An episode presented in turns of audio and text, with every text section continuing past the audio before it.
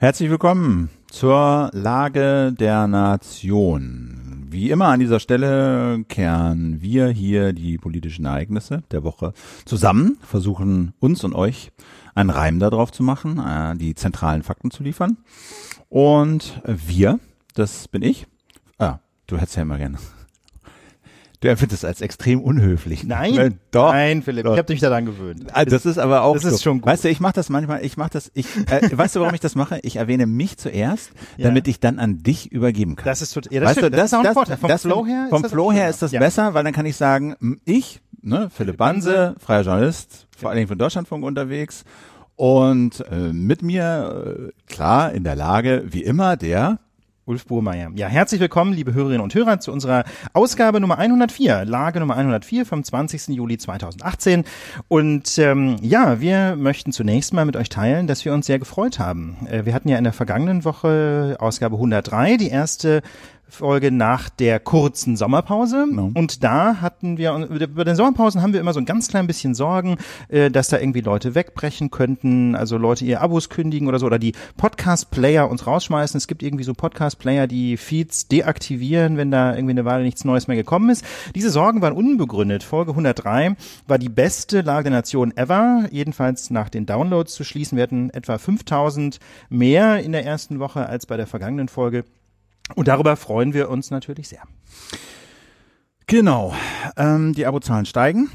Jo. Das haben wir auch schon, haben wir auch schon festgenetzt. Wir haben jetzt ungefähr 650 Abonnenten, die im Kern den Mehrwert kriegen, dass sie keine Werbung hören. Genau. Apropos äh, Abonnement, was hat's damit auf sich, Philipp? Na, das ist, äh, das nennt sich noch Küchenstudio Plus. Ich denke mal, das werden wir demnächst mal Lage Plus, oh, Lage Plus umbinden, ja. weil de facto ist es nur Lage.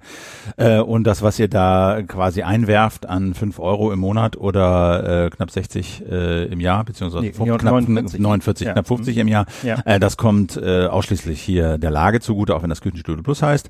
Und ja, das ist relativ einfach. Ihr geht zu küchenstudio slash plus und äh, klickt euch entweder ein Monatsabo, was ihr jeden Monat kündigen könnt, jederzeit kündigen könnt äh, oder eben ein Jahresabo, was uns natürlich im Zweifel ein bisschen mehr hilft. Aber äh, wie gesagt, Monatsabo tut's auch und dafür äh, kriegt ihr eben äh, eine Lageausgabe ohne Werbung. Genau, und zwischendurch gibt's noch mal so ein paar Extras. Ähm, wenn wir zum Beispiel eine Live-Show haben, haben wir schon öfter mal als Überraschung für unsere Plus-Abonnentinnen und Abonnenten Videostream angebietet. Also wir versuchen so ein äh, angeboten vielmehr, wir versuchen so ein kleines bisschen Extras einzubauen, aber das Hauptfeature ist keine Werbung. Apropos, Philipp, in dieser Folge gibt's wieder einen kleinen Werbeblock. Werbung ich war ja vor ein paar Jahren mal im Krankenhaus mit einer echt fiesen Infektion, habe gemerkt, äh, wie wichtig es ist, dass wir Antibiotika haben, und zwar welche, die auch wirken. Denn einige Bakterien sind heute so resistent, dass fast kein Mittel mehr wirkt. Und deswegen hat die Weltgesundheitsorganisation zum Beispiel eine Liste mit Erregern veröffentlicht, gegen die dringend neuartige Medikamente benötigt werden. Aber ob und wann die kommen, ist völlig offen. Und umso mehr kommt es heute darauf an, Antibiotika so dezent einzusetzen, dass mit ihnen auch in Zukunft bakterielle Infektionen behandelt werden können. Und das ist schon lange ein Thema und jetzt gibt es wohl erste Erfolge, wie die Titelgeschichte der neuen Apothekenumschau zeigt. Beispiel niedergelassene Ärzte. Die verschreiben 33 Prozent weniger Kindern heute Antibiotika als noch vor zehn Jahren.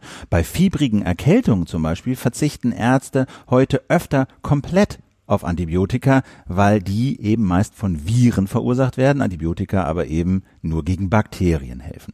Diese und andere wichtige Informationen zu diesem extrem wichtigen Thema Antibiotika findet ihr jetzt in der neuen Apothekenumschau in eurer Apotheke.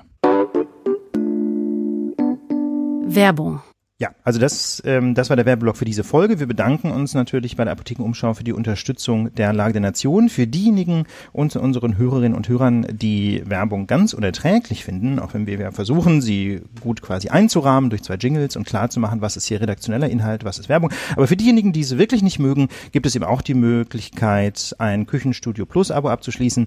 Äh, wir haben ja gerade schon vorgestellt, was das bedeutet und ähm, da gibt es dann quasi einen persönlichen Feed, äh, über den man die Lage auch ohne Werbeblock herunterladen kann. Genau, ganz wichtig ist natürlich auch äh, die Leute, die uns so einfach mit Spenden, mit Überweisungen unterstützen. Äh, da kommt natürlich am meisten von uns an. Ihr profitiert nicht von den ganzen Benefits, die Pluskunden haben, aber da gibt's eben auch wahnsinnig viele, die das machen für uns. Äh, das kann natürlich immer noch mehr werden, aber das ist natürlich für uns die die tollste Unterstützung, die es gibt, weil nichts abgeht äh, und äh, quasi alles, was ihr überweist, bei uns ankommt. Äh, Küchenstudio slash Überweisung. Da findet ihr mehr. Jetzt aber zu unserem ersten Thema. Und äh, ja, Ist wieder so ein, es, es, es, so ein Kopfschüttler. Es ist wirklich ein Kopfschüttler. Man denkt immer, es geht nicht noch krasser und es geht nicht noch absurder und es geht nicht aber noch doch, doch. Hirn, hirnerweichender.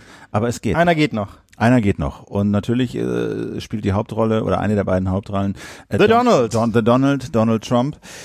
Der hat sich diese Woche mit äh, Wladimir Putin, dem Präsident der Russischen Föderation, in Helsinki getroffen. Und äh, dieses Treffen war unter anderem deshalb mit Spannung erwartet worden, weil es natürlich eine Menge, eigentlich eine Menge äh, von Konflikten gibt zwischen den USA und Russland im Speziellen, aber auch so generell, von dem man so gedacht hätte, na, wird das jetzt mal angesprochen, äh, kriegen diese Themen mal eine, eine, eine Bühne mit Weltpublikum, also die Krim-Annexion äh, durch Russland, der Krieg in der Ostukraine äh, durch Russland, dann äh, diese Novichok-Attacken in Großbritannien, ähm, die Russland äh, angelastet werden von Großbritannien, dann der Krieg in Syrien, aber vor allem natürlich die äh, gehackten Präsidentschaftswahlen von 2016.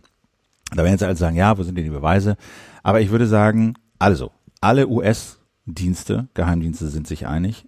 Die Russen haben diese Wahlen zumindest versucht zu beeinflussen. Wie erfolgreich sie da waren, sei dahingestellt, aber sie haben wirklich eine Menge angestellt, eine Menge Geld in die Hand genommen, um auf verschiedenen Ebenen zu beeinflussen, wer diese Präsidentschaftswahlen gewinnt. Und da gibt es auch in dieser Woche gerade aktuell noch ein Ereignis, das, sagen wir mal, diesen Verdacht ähm, gegen eine oder Verdacht gegen äh, die russische Föderation, dass es da also schon eine staatlich gelenkte Intervention gab oder jedenfalls Interventionsversuche. Äh, dieser Verdacht ist nochmal genährt worden, dadurch, dass zwölf ähm, russische Personen angeklagt worden sind in den Vereinigten Staaten wegen Intervention in die US-Wahl 2016.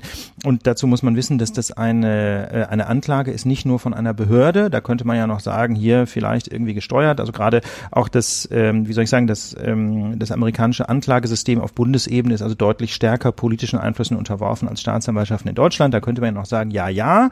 Ähm, da gibt es aber zwei Gegenargumente. Das eine Gegenargument ist, selbst wenn es die Staatsanwaltschaft wäre in den USA, Trump hat ganz bestimmt überhaupt kein Interesse daran. Also wenn schon politischer Einfluss, dann spreche der dagegen gerade nicht anzuklagen. Und das zweite ist, es handelt sich ja gerade nicht um eine Anklage durch die Staatsanwaltschaft, sondern durch eine sogenannte Grand Jury. Das ist eine Besonderheit des amerikanischen Strafverfahrens, ähm, wo quasi die Rolle der Anklagebehörde und die Rolle einer quasi Vorermittlungsbehörde wahrgenommen wird von einer Gruppe von Geschworenen. Das ist für unsere, für unsere deutschen Strafrechtsvorstellungen so ein bisschen irritierend, die Vorstellung. Ja, da sitzt also kein Staatsanwalt, der Ermittlungen führt, sondern äh, sondern es gibt schon einen Staatsanwalt, der, der quasi belastende Beweise vorträgt, aber die Entscheidung über die Anklage trifft dann diese Gruppe von Geschworenen. Das heißt also, man hat im Grunde so eine Art Vorverfahren, wenn man so will, wo ein Staatsanwalt versucht, eine Jury dazu zu bringen, überhaupt erst Anklage zu erheben. Und auch das ist ja, denke ich, ähm, gegenüber politischen Einflussnahmen besser abgeschirmt, äh, als eine Behörde das wäre. Und die New York Times und andere Zeitungen haben aus diesen Anklageschriften, ähm, sagen wir mal, zitiert und haben, denke ich, alle geschrieben und sind sich auch einig, das äh, ist wirklich sehr gut fundiert, fußt nicht alleine auf Erkenntnissen einer eines Geheimdienstes wie der NSA, sondern das fußt auf zahlreichen Zeugenbefragungen. Und also ich bin mittlerweile zu dem Schluss gekommen, alles spricht dafür. Alles spricht dafür. Und es gibt so viele Beweise und und und und und Leute, die ausgepackt haben und Hinweise von verschiedenen Online-Diensten etc. etc. Dass für mich daran kein Zweifel mehr besteht. Wie groß der Einfluss war, wie viel sie wirklich bewirkt haben, I don't know. Aber dass nicht, die ne? Versuche extrem groß und weitreichend war, dafür spricht auch an andere ähm, eine andere äh, Verhaftung, die kurz nach dem Helsinki-Gipfel stattgefunden hat, nämlich von einer einer Russin wegen Spionageverdachts. Und das ist so ein bisschen eine Kurios. Die ist in Sibirien geboren, ist da zur Waffennarrin geworden, ist dann nach Moskau gezogen, hat da Ah. Kontakt zu Regierungskreisen aus diesem Putin-Umfeld bekommen, ist dann in die USA erst sporadisch immer wieder gereist, hat dort äh, Kontakt aufgenommen zur NRA, also zur mächtigen Waffenlobby Ach, ja. äh, der der in, in Amerika und ähm, sagen wir mal, der die Verhaftung basiert jetzt auf dem Verdacht, dass sie halt innerhalb der NRA mit zahlreichen Kontakten und auch Geld und Einfluss versucht hat, die Republikaner innerhalb derer die NRA ja sehr mächtig ist, russlandfreundlicher zu stimmen. Denn die Republikaner sind natürlich tendenziell eher russenkritisch, so Ronald Reagan etc. Und sie hat halt versucht, die Republikaner auf die russische Seite oder für die russischen Positionen empfänglicher zu machen. Und kurz bevor sie sich aus dem Staub machen wollte, wurde die jetzt also auch äh, verhaftet. Aber das da, ist, dazu müssen wir noch ja. kurz zwei Details nachliefern. Diese, äh, zum einen den Namen. Es handelt sich um Maria Butina. Ja, das ist der Name dieser Russin. 29 Jahre alt. Ähm, Genau, und ähm, die hat, soll da eben verschiedene Strippen gezogen haben. Und dass sie nun verhaftet worden ist äh, in den Vereinigten Staaten, das hat das russische Außenministerium zum Anlass genommen für eine doch interessante Aktion. Und zwar hat natürlich auch das russische Außenministerium einen Twitter-Account, ja, der hört auf den schönen Namen MFA äh, Russia, also Ministry for Foreign Affairs Russia, ja, MFA-Russia und die haben ihr Twitter-Profilbild jetzt umgestellt. Da ist jetzt also so ein hübsches Porträt von Maria Butina zu sehen und da unten drunter eingeblendet der Hashtag Free Maria Butina, ja, so ein bisschen wie wir das machen in Deutschland, wenn irgendwie die Türkei als äh, als Unrechtsstaat äh, irgendwelche Free Denis äh, Yücel, ne, wenn die also irgendwelche Journalisten einbuchten, ähm, genauso wird jetzt also diese russische, äh, diese russische Agentin hier vom russischen Außenministerium unterstützt äh, mit einem mit einer mit einer ja, Demonstration, mit einem Happening muss man es schon fast nennen auf Twitter, das den Eindruck erweckt, das sei also brutales Unrecht, dass dieser Agentin hier geschehe. Also das ist schon ganz interessant, ähm, was da in dieser Woche äh, so alles passiert ist. Ich würde da Philipps Einschätzung teilen. Also das ist eine Diskussion, die bei uns in den in den Kommentaren auch immer wieder ja. hochkocht. Ja, sind wir denn jetzt zu äh, Russlandkritisch? Glauben wir blind, was irgendwie die Amerikaner sagen und so? Ich glaube gerade nicht, dass wir blind das alles glauben, sondern wir tragen halt einfach die, die Dinge zusammen, die wir so mitbekommen können aus den Medien. Ähm, wir versuchen die Fakten für uns zu bewerten und ich würde da Philipps Einschätzung teilen. Also, wie soll ich sagen, die, wir haben natürlich jetzt nicht jemanden mit einer Knarre in der Hand gefunden, ja, aber die berühmte Smoking Gun haben wir auch nicht, aber die Indizienlage finde ich doch einfach extrem dicht. Ähm, und aus meiner persönlichen Sicht ist das dra äh, dramatischste eigentlich oder das deutlichste ähm, die Tatsache, dass ja eben die Demokratische Partei Partei in den USA, äh, der Dem, ähm, Democratic National Council, DNC, äh, gehackt worden ist, von wem auch immer, und diese äh, E-Mails äh, Trump zur Verfügung gestellt worden sind. Und da gibt es eben sehr deutliche Anzeichen dafür, äh, dass das von russischer Seite passiert ist. So, also all das äh, stand im Raum. Jetzt äh, die Verhaftung der der der der Russen als äh, als, als äh, unter Spionageverdacht noch nicht, aber die äh, Anklageerhebung gegen diese zwölf Russen, das war quasi am Tag vor dem Gipfel und dann kam halt dieser Gipfel und alle fragten sich, na, das wird ja interessant. Dann war erstmal ungewöhnlich, dass Trump und Putin sich alleine getroffen haben, glaube ich, zwei, fast zwei Stunden, nur begleitet von ihren Dolmetschern. Das ist extrem ungewöhnlich, äh, weil da zumindest auch für die Mitarbeiter überhaupt nicht transparent ist, worüber reden die denn jetzt? Was, was, auf was lässt sich Trump vielleicht ein? Welche Zusagen macht er? Äh, welche Versprechen gibt er? Welche Deals gibt er ab? Alles völlig unklar, weil eben nur eine Dolmetscherin aus dem, aus dem äh, Außenministerium, dem amerikanischen, dabei war und eine Dolmetscherin da von der russischen Seite. Da haben sich also äh, lange unterhalten, zwei Stunden länger als geplant, glaube ich, und äh, völlig unklar, was dort beredet wurde. Also großes Augenmerk auf die Pressekonferenz hinterher und mhm. dann gab es natürlich jeder sein Statement ab und die amerikanischen Journalisten haben so gefragt, okay, jetzt kommt also äh, Donald Trump, sagt einige Worte und jetzt wäre sozusagen die Gelegenheit, die Gelegenheit mhm. vor den Augen der Weltöffentlichkeit Russland zur Rechenschaft zu ziehen. Ja. Zu sagen, unsere Geheimdienste haben die und die Erkenntnisse, wir haben die und die Beweise, wir haben die und die Anklagen. Also Russland, don't do it again wenn du es nochmal machst. Einfach ein klares Statement. Klares Statement und wir weisen das zurück. Das heißt nicht, dass wir einen Krieg anfangen, aber so geht's nicht. So geht's nicht. Ja, und da muss man sehen, natürlich gilt auf dem diplomatischen Parkett immer so ein bisschen, dass man da, wie soll ich sagen, besonders sorgsam miteinander umgeht, aber das bedeutet ja nicht, dass man sich deswegen nicht klar die Meinung sagt und, ähm, wie soll ich sagen, Spionage in einem fremden Staat und Intervention in Wahlen, das sind einfach totale demokratische No-Gos. Da hätte man ja zumindest sagen können, wir haben Indizien dafür, wir sind überzeugt davon, äh, dass ihr da was gemacht habt bei uns und wir verbitten uns das als Eingriff in unsere Demokratie und in unsere nationale Souveränität. Ja, das wäre, das ist immer eine Frage der Form. Ja, Trump ist sicherlich jetzt jemand, dem es sehr schwerfällt, Dinge irgendwie subtil zu formulieren, aber das hätte er hoffentlich ähm, mit, äh, mit entsprechender Beratung von seinen Diplomaten schon geschafft. Genau, zumal im Herbst äh, noch mehr Wahlen anstehen und das ganze Thema natürlich jetzt nochmal hochkocht. So, also, dann hat er dieses Statement abgegeben, nichts. Dann kam also die Fragerunde. Und da war die erste Frage eines AP-Reporters, also von der Associated Press. would you now, with the whole world watching, tell President Putin, would you denounce what happened in 2016 and would you warn him to never do it again? Also die Frage ist, würden Sie jetzt, Herr Trump, wo die ganze Welt zustaut, sag mal, die Einmischung in die Wahlen 2016 zurückweisen und würden Sie ihn warnen, das nochmal zu tun? So, und was macht Trump? Er sagt, naja, also ehrlich gesagt, All I can do is ask the question. My people came to me, Dan Coates came to me, and some others. They said they think it's Russia. Uh, I have uh, President Putin. Uh, he just said it's not Russia. I will say this I don't see any reason why it would be. Also er sagt, meine Leute, meine Berater haben mir gesagt, das sind die Russen. Ich habe hier Präsident Putin, der sagt, sie waren es nicht. Und ich sehe ehrlich gesagt keinen Grund, warum sie es gewesen sein sollten. Das ist schon krass. Und diese Aussage hat in Amerika für einen echten Sturm gesorgt. Also da waren dann auch Leute dabei, wie der ehemalige CIA-Chef, die gesagt haben, diese Aussage ist eigentlich Treason, also Ja, Hochverrat, Hochverrat. weil er die Erkenntnisse und die Glaubwürdigkeit seiner eigenen Geheimdienste unterordnet unter die Aussage von Wladimir Putin, einem Quasi-Diktator, der Oppositionelle einsperrt und früher beim KGB war. So, und da ist jetzt die Frage, ja. So, das hat Wirbel ausgelöst, das hat sogar einige, einige Demokraten, viele Demokraten, die bisher immer am, äh, an Putins, äh, an, an, an Trumps Seite waren, äh, so, ne, zu Aussagen gefordert, das war falsch, ein Riesenfehler, etc., etc. Und ich glaube, weil es eben sogar auf Fox News kritisiert wurde, also seinem, Heim, seinem Heimatsender, den er morgens beim Aufwachen und immer und rund um die Uhr eigentlich schaut, sogar weil diese Haltung, äh, dieses, dieses völlige Unterordnen unter Putin, diese völlige verpasste Chance zu sagen, hier ist die Grenze, so geht's nicht, weil das auf Fox kritisiert wurde, sah er sich dann gezwungen, so ein bisschen seine Strategie zu ändern und nicht einfach das nächste Thema auf die Agenda zu heben oder zu sagen, äh, war, es nicht so gemeint, ihr seid doof, scheiß Fake News, sondern zu, sich hinzusetzen und sich gezwungen zu sehen, sich zu korrigieren, kam dann dieser denkenswerte Auftrag, äh, äh, äh, denkenswerte Vorgang, dass er sich am nächsten Tag, glaube ich, war es, hingesetzt hat und gesagt, es war ein Versprecher.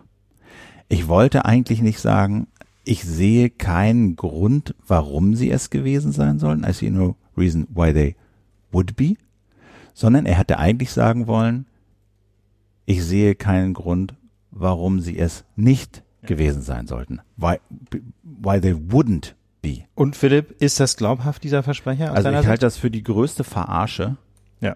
Also nicht nur, dass er, also, also, ja, man, also man, also die Chutzpe, mit der er die Öffentlichkeit für dämlich verkauft, Ja, oder? Ist das nicht dreist? unerreicht. Ist das nicht dreist, sich da einfach hinzustellen und zu sagen, nö, habe ich mich halt versprochen. Und der Hintergrund ist, wenn man Trumps Rhetorik so ein bisschen, ähm, so ein bisschen sich mal anhört. Philipp, haben wir da nicht auch einen U-Ton irgendwie? Äh, von ihm, also, naja, ich kann nur noch mal, also, wir haben, ich kann nur noch mal diesen Ton spielen, den er an der Pressekonferenz gesagt hat. genau. Den habe ich eben schon mal gespielt. Aber da hört man, dass er dieses I see no reason why they would Okay. be nicht so hinnuschelt, ja, sondern durchaus Ja. betont. Ja, Wir hören das All nochmal. I can do is ask the question. My people came to me, Dan Coates came to me, and some others. They said they think it's Russia.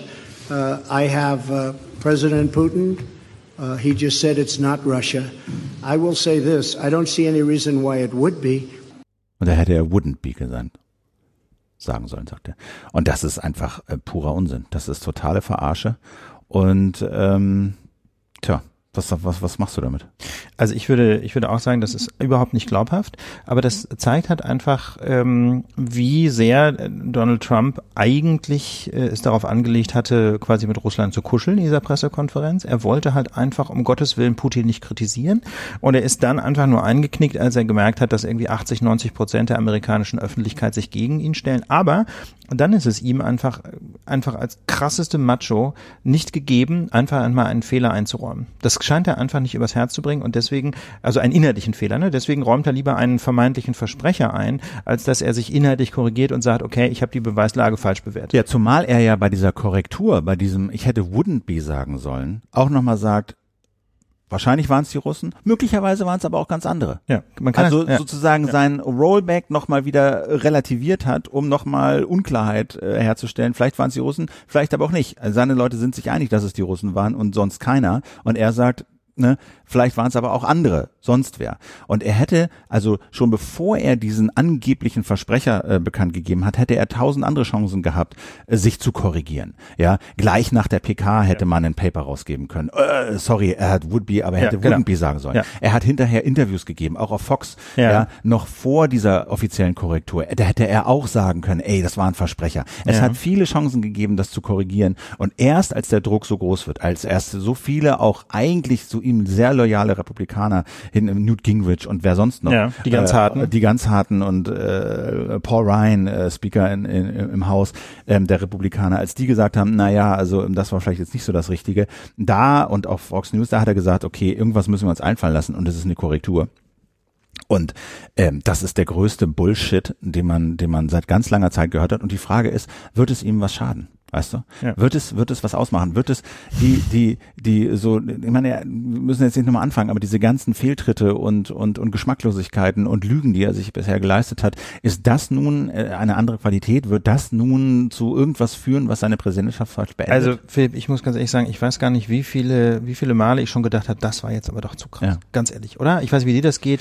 Ich Nee. finde, das hat man schon so oft gedacht, aber das passiert eben einfach nicht. Es ist eben einfach, jedenfalls in Trumps Anhängerschaft einfach anscheinend nichts zu krass oder nur sehr wenig zu krass und deswegen muss man da ehrlich sagen, äh, nein, ich glaube nicht, dass sich da so schnell irgendwas ändern Ich wird. glaube auch nicht. Also äh, es ist so in so eine Mischung. Also bisher war seine Strategie ja einfach, da ist was passiert, es gibt einen Aufruhr, ist mir egal, neues Thema. Er attackiert irgendjemanden, setzt die äh, äh, News-Agenda neu, auf einmal springen alle auf das neue Thema, das alte ist alt, keiner kümmert sich mehr darum, vergessen, mehr oder Zack. weniger. Ja. Ja, ähm, jetzt So habe ich gedacht, ist die Strategie ein bisschen anders, weil er sozusagen versucht, die Story zu ändern. Also Ja. er hat ja gesagt, habe ich nicht gesagt oder war ein Versprecher. Mhm. Dann äh, hat er jetzt ja nochmal nachgelegt und Putin für den Herbst nach Washington eingeladen. Ja, also ja, äh, wo, wo er sozusagen nochmal all in geht, Ja, was die- ich mit der was die Kuschelei was die angeht, ne? Kuschelei angeht und sagt, komm her, wir machen das Ganze nochmal. Ja. ja ähm, jetzt habe ich aber heute Morgen, als ich auf dem Weg hierher in der U-Bahn schon gesehen, irgendwie Donald Trump äh, attackiert die Notenbank. So, ja, wo ich wieder sage, was kommt denn jetzt? Ja, ja. Und ich glaube, das ist die Strategie, äh, zu sagen, einfach äh, so, ein- so, so, so ein bisschen so ein Mischmasch zu machen. Er versucht die, da- das, was geschehen war, ein bisschen äh, das Narrativ zu ändern und er versucht jetzt einfach wieder seinen, seinen Punkt zu machen und seine Strategie fortzusetzen und einfach neue Themen auf die Agenda zu setzen. Alle springen drauf, alle berichten, Trump hat gesagt, Trump hat getwittert und hier und da und bla. Und das alte Thema gerät in Vergessenheit. Ja, man muss natürlich sich nochmal ganz kurz die Frage stellen, was ist jetzt eigentlich ähm, Trumps Motiv? Wieso möchten sie, möchte er unbedingt vertuschen, dass es da äh, Interventionen Russlands gab in den US-Wahlkampf? Wie würdest du dir das erklären? Naja, also es gibt die eine Erklärung, dass sie sagen, äh, viele, einige sagen, es, er hatte halt Angst um seine eigene Legitimität. Mhm. Äh, Ne, wir wissen alle, wie wichtig ihm dieser Sieg über Hillary Clinton ist, dass er den errungen hat und er das gemacht hat. Wir wissen auch Crowd alle, alle hinter ihm ja, wir wissen auch alle, er hat, er hat ja nach Stimmen weniger Stimmen Er hat bekommen. nach ne? weniger Das Stimmen bekommen. alle, Da, so, ne? Also, dass, dass seine Wahl sowieso von vielen angegriffen wird, jetzt mal ganz ohne russischen Einfluss, das, das wurmt ihn, das kann er nicht ertragen, das empfindet er als persönliche Kränkung. Das ist ja auch verständlich. Ich So. meine mal ganz ehrlich, so ein Wahlsieg ist eine persönliche Leistung. Wenn man den relativiert, wenn man den auf Manipulation zurückführt, das würde ja tatsächlich seinen Rockstar-Status schmälern. Also das kann ich nachvollziehen. So, und wenn jetzt auch noch sozusagen, wenn er jetzt auch noch zugeben würde, ja, ich habe gewonnen, weil die Russen mir geholfen haben. Ja, schwierig, schwierig. Das ist schwierig. Da, wo ich dann sagen würde, na ja, also das manipuliert wurde, das streitet er ja hoff, ho- oft gar nicht ab, sondern er sagt, vielleicht waren es die Russen, vielleicht waren es andere.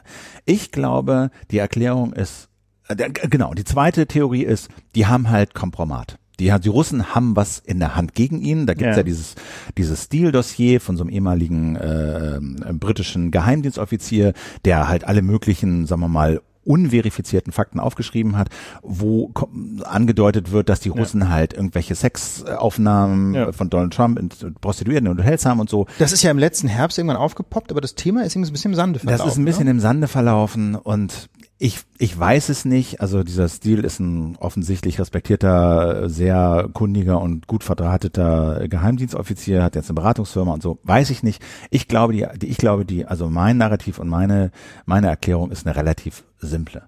Du Die glaubst, die haben was? Nein, ich weiß nicht. Die, ja, sie haben was, aber was sie haben, sind nicht unbedingt Sextapes, Mhm. sondern was sie haben, sind halt Belege, Beweise, Dokumente, dass sie Donald Trump geholfen haben. Ja, wahrscheinlich. Das, Das ist sehr nah. So, einfach. das glaube ich einfach, dass es da einfach Beweise gibt, dass es, dass es auf so vielen Ebenen Ja, mit so viel so plausi- Geld plausibel, ja. versucht wurde, Donald Trump ins Amt zu heben, Ja.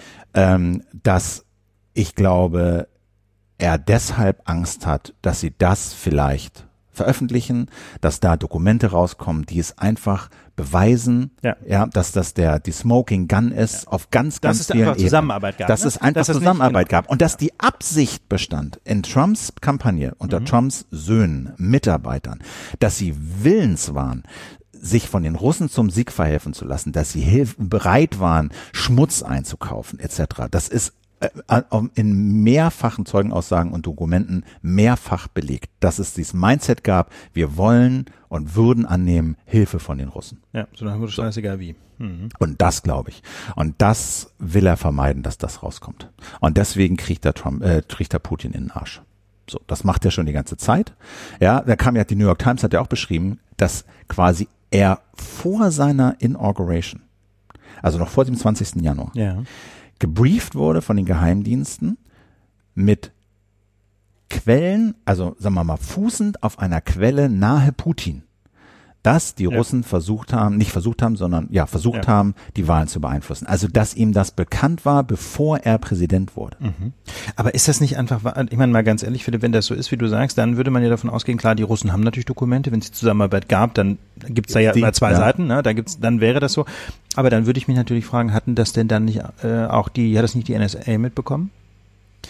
Mal ganz ehrlich, wenn auch, wenn das, wenn man mal die, äh, die Angaben von Edward Snowden zugrunde liegt, was die so alles mitlauschen und was die so alles können, wäre es ja naiv anzunehmen, dass die da nicht auch ein bisschen was mitgeschnipselt haben. Irgendein, irgendeine E-Mail, irgendein ich meine, zu irgendeinem, zu, äh, na mal, mit irgendwelchen Fakten müssen sie ja zu diesem Schluss gekommen sein, dass die Russen, Ja. Dass Und- die Russen Ja. die Wahlen manipulieren. Und wir können nur, wir können davon ausgehen, dass wir als Öffentlichkeit im Zweifel nur einen Bruchteil dessen wissen, was die in irgendwelchen Briefings schreiben. Ne? Also das ist, das muss man, wir wollen jetzt auch vielleicht nicht zu sehr abgleiten ins Spekulative. Was man jedenfalls sagen kann, ist ähm, eine ausgesprochen denkwürdige Pressekonferenz, äh, das hundertste Beispiel dafür, wie Trump es mit der Wahrheit hält und äh, einfach eine global politisch höchst bedenkliche Haltung von Donald Trump gegenüber Russland. Ähm, denn das Ganze, das können wir jetzt nur als Schlagwort noch kurz ansprechen, äh, sonst wird das Thema zu lang, finde ich, aus, aus der Auslandsblock. Ähm, Trump und die Freunde aus der NATO. Denn äh, in einem interess interessanten Gegensatz zu seiner, seinem Kuschelkurs zu Putin stand ja, das haben wir, in der le- nee, haben wir in der letzten Woche auch schon besprochen, stand ähm, die doch sehr aggressive Haltung gegenüber NATO-Partnern und zum Beispiel die Formulierung, dass die Europäische Union ein Gegner der Vereinigten Staaten G genau. Und diese Woche noch, äh, Fun Fact, äh, er hat Montenegro in einem Interview mit Fox, hat er Montenegro, einem NATO-Mitglied, äh, vorgeworfen, äh, die, die Montenegriner seien noch alle aggressiv und würden im, äh, so ein bisschen paraphrasiert doch einen Krieg gegen Russland anstreben und deswegen müsste man bei denen vorsichtig sein. Äh, Jetzt hat der Interviewer bei Fox Montenegro von sich aus angesprochen, aber er hätte, Fox, Trump hätte nie diese Wortwahl aggressiv und äh, dass die Montenegriner irgendwie einen, einen, einen Krieg gegen Russland anzetteln würden oder so benutzen müssen. Das ist Putins Sichtweise. Das sind, das sind, das ist ein Narrativ, was Putin vorträgt. So, ne? Also äh, das ist schon alles ziemlich, äh, ziemlich erschreckend. Äh, wir gehen auf den, auf die Metaebene zu diesem und dem nächsten Thema äh, in unserem dritten Block nochmal ein, aber vorher zum Block zwei. Genau. Da haben wir nämlich äh, unter dem Schlagwort Wahrheit und Lüge haben wir noch ein sehr interessantes Thema ausgegraben. Ähm, wie gesagt, wir haben gesehen, Donald Trump hat ein massives Problem mit der Wahrheit. Da ist er aber natürlich nicht der Einzige, auch und gerade in diesem Internet und damit besonders natürlich auch auf Facebook und auf anderen sozialen Netzwerken kursieren die wildesten Lügen. Und da hat in dieser Woche ein interessantes Interview mit Mark Zuckerberg die Runde gemacht. Das ist der Chef, Gründer, äh, Vorstandsvorsitzende von Facebook. Ähm, der hat sich unterhalten mit Kara Swisher, einer amerikanischen Journalistin, in deren Podcast Recode. Ähm, da hatte sie also eine gute Stunde Zeit, mit Mark Zuckerberg zu sprechen. Und dabei ging es um alles Mögliche, aber ähm, uns interessiert an dieser Stelle besonders die Verantwortung von Facebook etwas gegen die Ausbreitung von Fake News, also einfach Fakten, falschen Fakten, falschen Informationen auf der Plattform Facebook zu tun. Genau, das ist sozusagen dieses Spannungsverhältnis äh, zwischen diesem Argument, was Facebook lange gemacht hat, wir sind eine Plattform, wir sind für die Inhalte nicht verantwortlich, das sind andere Leute, wir haben damit nichts zu tun, wir machen nur die technische Infrastruktur. Dieses Argument ist nicht mehr zu halten. Äh, sie wollen aber auch kein klassischer Verleger, kein Newsmedium sein, was sozusagen für jeden Halbsatz, der in ihrer Publikation erscheint, verantwortlich ist, ja. sondern diese Plattformen suchen jetzt so einen Mittelweg zwischen, mhm. ja, wir können nicht jedes und wollen nicht jedes Wort irgendwie re regulieren, ja. ja, das würde unsere Plattform kaputt machen, aber Zuckerberg erkennt mittlerweile zumindest an, dass sie verantwo eine Verantwortung haben für bestimmte Inhalte und dass sie nicht einfach alles zulassen können auf dieser Plattform. Was, dieses, was schon mal ein Schritt ist. Was schon mal ein Schritt ist. So, das ne, sagen viele, kommt zu spät und halbherzig und so, aber es ist ein erster Schritt und in diesem Interview, sagen wir mal, ist nochmal ein Tick klarer geworden, wie er diese Verantwortung wahrnehmen will. Ja, genau. Also bekannt geworden ist das Interview in den letzten Tagen vor allem wegen äh, einer ganz pikanten Note, ähm, weil es nämlich konkret geht um die Frage, sollte die Auschwitz-Lüge äh, auf Facebook verbreitet werden können, also die Lüge, dass es den Holocaust nicht gegeben habe, ja, sollten Menschen, die meinen, es habe keinen Holocaust gegeben, das auf Facebook verbreiten können. Und dazu sagt Mark Zuckerberg, ähm, der möchte da durchaus ein bisschen persönlicher argumentieren, sagt er ausdrücklich, er sei selbst Jude und insofern ähm, natürlich extrem betroffen von solchen Lügen, gleichwohl aber sieht er Facebook da nicht in der Rolle, ähm, solche Dinge gleich zu löschen. Da haben wir einen interessanten O-Ton, Philipp. I find that deeply offensive. Mm-hmm. But at the end of the day, I, I don't believe that our platform should take that down because I think that there are things that different people get wrong. Mit anderen Worten, er findet das zutiefst widerlich, ja, den Holocaust zu leugnen. Aber am Ende des Tages, äh, unter dem Strich würde man auf Deutsch vielleicht eher sagen, unter dem Strich glaubt er nicht, dass seine Plattform solche ähm, Aussagen ähm, streichen sollte oder löschen sollte, weil er einfach denkt, bestimmte Leute machen halt Fehler. Und dann ging es halt darum, ne, Fehler machen, ging es im Interview so ein bisschen, machen sie die absichtlich, machen sie die unwissentlich sozusagen nebenbei. Aber das führte, finde ich, so ein, so ein, so ein, so ein äh, ja bisschen weg. Deswegen haben wir ne? das gestritten. Es geht nicht darum, warum erzählen die Leute Unsinn, sondern ist es Unsinn. Ne? Aber, genau. Face, aber, aber er, und er schreibt dann, äh, nachdem die Interviewerin so ein bisschen gegenhält, sagt er dann auch noch, äh, nee, und er will die Leute eigentlich auch nicht von der Plattform werfen, selbst wenn sie ständig. I just don't think that it is the right thing to say we are going to take someone off the platform if they get things wrong. Um, even multiple times. So, da können wir jetzt wieder streiten, get things wrong, also falsch machen, falsch sagen, machen sie es absichtlich, machen sie es absichtlich, aber er sagt, weil man, weil sie etwas Falsches sagen, sollten sie nicht von der Plattform verbannt werden. Mhm. Gleichzeitig hat er aber auch nochmal konkretisiert, wo denn nun wirklich die rote Linie für ihn verläuft, welche Inhalte und nach welchen Kriterien denn wirklich verbannt werden sollten, nämlich folgende if it's going to result in real harm, real physical harm, or if you're attacking individuals, then that content shouldn't be on the platform. Also, wenn Inhalte Schaden verursachen, wirklichen physischen Schaden oder wenn einzelne Leute, einzelne Personen attackiert werden, dann sollte das nicht auf der Plattform sein. Ja, das heißt mit anderen Worten, nichts runternehmen, was gelogen ist, keine Leute rausschmeißen, die ständig Lügen verbreiten, aber die Grenze ist bei Physical Harm. Ne? Also wenn, wenn tatsächlich Schaden entsteht, das ist natürlich ein extrem weitgehendes Verständnis von Meinungsfreiheit, also wirklich quasi bis zur Grenze von, von Schaden gegenüber Menschen. Und ich finde das in gewisser Hinsicht extrem unreflektiert, weil natürlich, ähm, also da kommt dann immer so dieses klassische amerikanische Beispiel, das auch im Verfassungsrecht ständig kommt, ja, du kannst dich, kannst nicht in einem Kino mit einmal äh, rufen, es brennt, es brennt, obwohl es nicht brennt. Ja, das ist so das klassische Beispiel, dass die Amerikaner da immer gerne bringen, weil dann natürlich eine Panik aus äh, brechen könnte und die Menschen sich irgendwie gegenseitig tottrampeln oder so. Ne? Das ist immer das Beispiel. Das geht nicht als Speech, alles andere geht dann doch. Ähm, und da muss ich ganz ehrlich sagen, das finde ich extrem naiv, weil natürlich auf, äh, in einem sozialen Netzwerk auch Lügen unterhalb der Schwelle des unmittelbaren ähm, physischen Gewaltanwendens extreme Schäden verursachen können. Also ein Beispiel wäre zum Beispiel, ähm, dass äh, es inzwischen jedenfalls deutliche Hinweise darauf gibt, man kann auch nicht sagen, es ist wissenschaftlich bewiesen, aber es gibt deutliche Hinweise darauf, ähm, dass das Verbreiten von Hass gegenüber Minderheiten zum Beispiel dazu führt, dass tatsächlich auch mehr physische Gewalttaten ähm, ausgeübt werden, auch wenn die Verbindung natürlich, äh, wie gesagt, schwer nachzuweisen ist. Ne? Also jetzt nicht wegen eines Facebook-Postings zündet gleich an ein Asylbewerberheim an oder, aber die oder Stimmung, schlägt einen nieder, aber die Stimmung, Stimmung genau. die Stimmung und die Schwelle die zur Gewalt wird gesenkt, wenn man das Gefühl hat, ach, da scheinen ja eine ganze Menge Leute mit einverstanden zu sein und da scheinen eine Menge auf meiner Seite zu sein. Aber äh, gefragt danach, wie er denn damit umgehen will. Ja Ja, also mit Ob falsch- sie, nicht, ob sie nicht gar nichts machen wollen. ja, ob sie nicht gar nichts machen wollen, sagt er, nee, wir wollen bei sowas nicht gar nichts machen, sondern folgendes. that's the approach that we've taken is we look at, at the, the things that are that are getting the most distribution. If people have flagged them as potential hoaxes, we send those to fact checkers. And if those fact checkers say that that it is provably false, um, then we will significantly reduce the distribution Right. um, of that content. And if someone So you, you move them down the line rather yeah, than get i- rid of them. in newsfeed. Also, er sagt, wir gucken uns die Inhalte an, die auf, unserem, auf unserer Plattform die meiste Verbreitung äh, finden. Wenn Leute sie als Hoaxes, also als Falschmeldungen, Fake News, Unwahrheiten äh, markieren, dann werden sie Faktencheckern vorgelegt. Und wenn die Faktenchecker nachweisen können, dass es falsch ist, dann wird es nicht gelöscht, sondern es wird runtergerenkt. Also Sie sagen, wir sorgen dafür, dass das nicht so eine große Verbreitung auf unserer Plattform findet. Wir renken das runter, wir machen es nicht so sichtbar im Newsfeed, den jeder sieht, der sich bei Facebook einloggt. Also nicht löschen, nicht sperren, sondern verstecken. Verstecken. Weitgehend verstecken. Ja. So.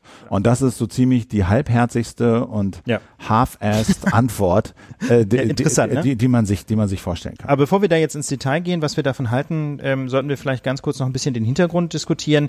Ähm, warum macht Ma äh, Mark Zuckerberg das? Also aus deutscher Perspektive klingt diese ganze Haltung total radikal äh, und sehr irritierend. Ähm, alles stehen lassen, auch Fake News. Ähm, aber ich finde, man muss mal so ein kleines bisschen ähm, Schritt zurücktreten und sich überlegen, wie kommen die Amis auf die Idee? Das ist jetzt ja auch nicht alles Gaga. Ne? Das ist ja immerhin eine gefestigte Demokratie und das ist auch insbesondere nicht Mark Zuckerbergs Privatmeinung, sondern da steht er auf einem ganz festen Boden eines, ich will nicht sagen Konsenses, aber einer sehr breit, breit vertretenen Meinung in den USA und zwar äh, auch quer durchs politische Spektrum. Der Hintergrund ist, ähm, dass man in den USA tatsächlich fast alles online lassen möchte, wie man generell so gut wie alles, was es an Speech gibt, Klammer auf, Ausnahme Physical Harm, also unmittelbare Personenschäden, äh, online stehen lassen will. Und die feste Annahme dahinter ist, die Wahrheit wird sich schon durchsetzen. Counterspeech. Wenn da jemand was sagt, dann musst du halt dagegenhalten. Ganz genau, das ist die Idee. Ne?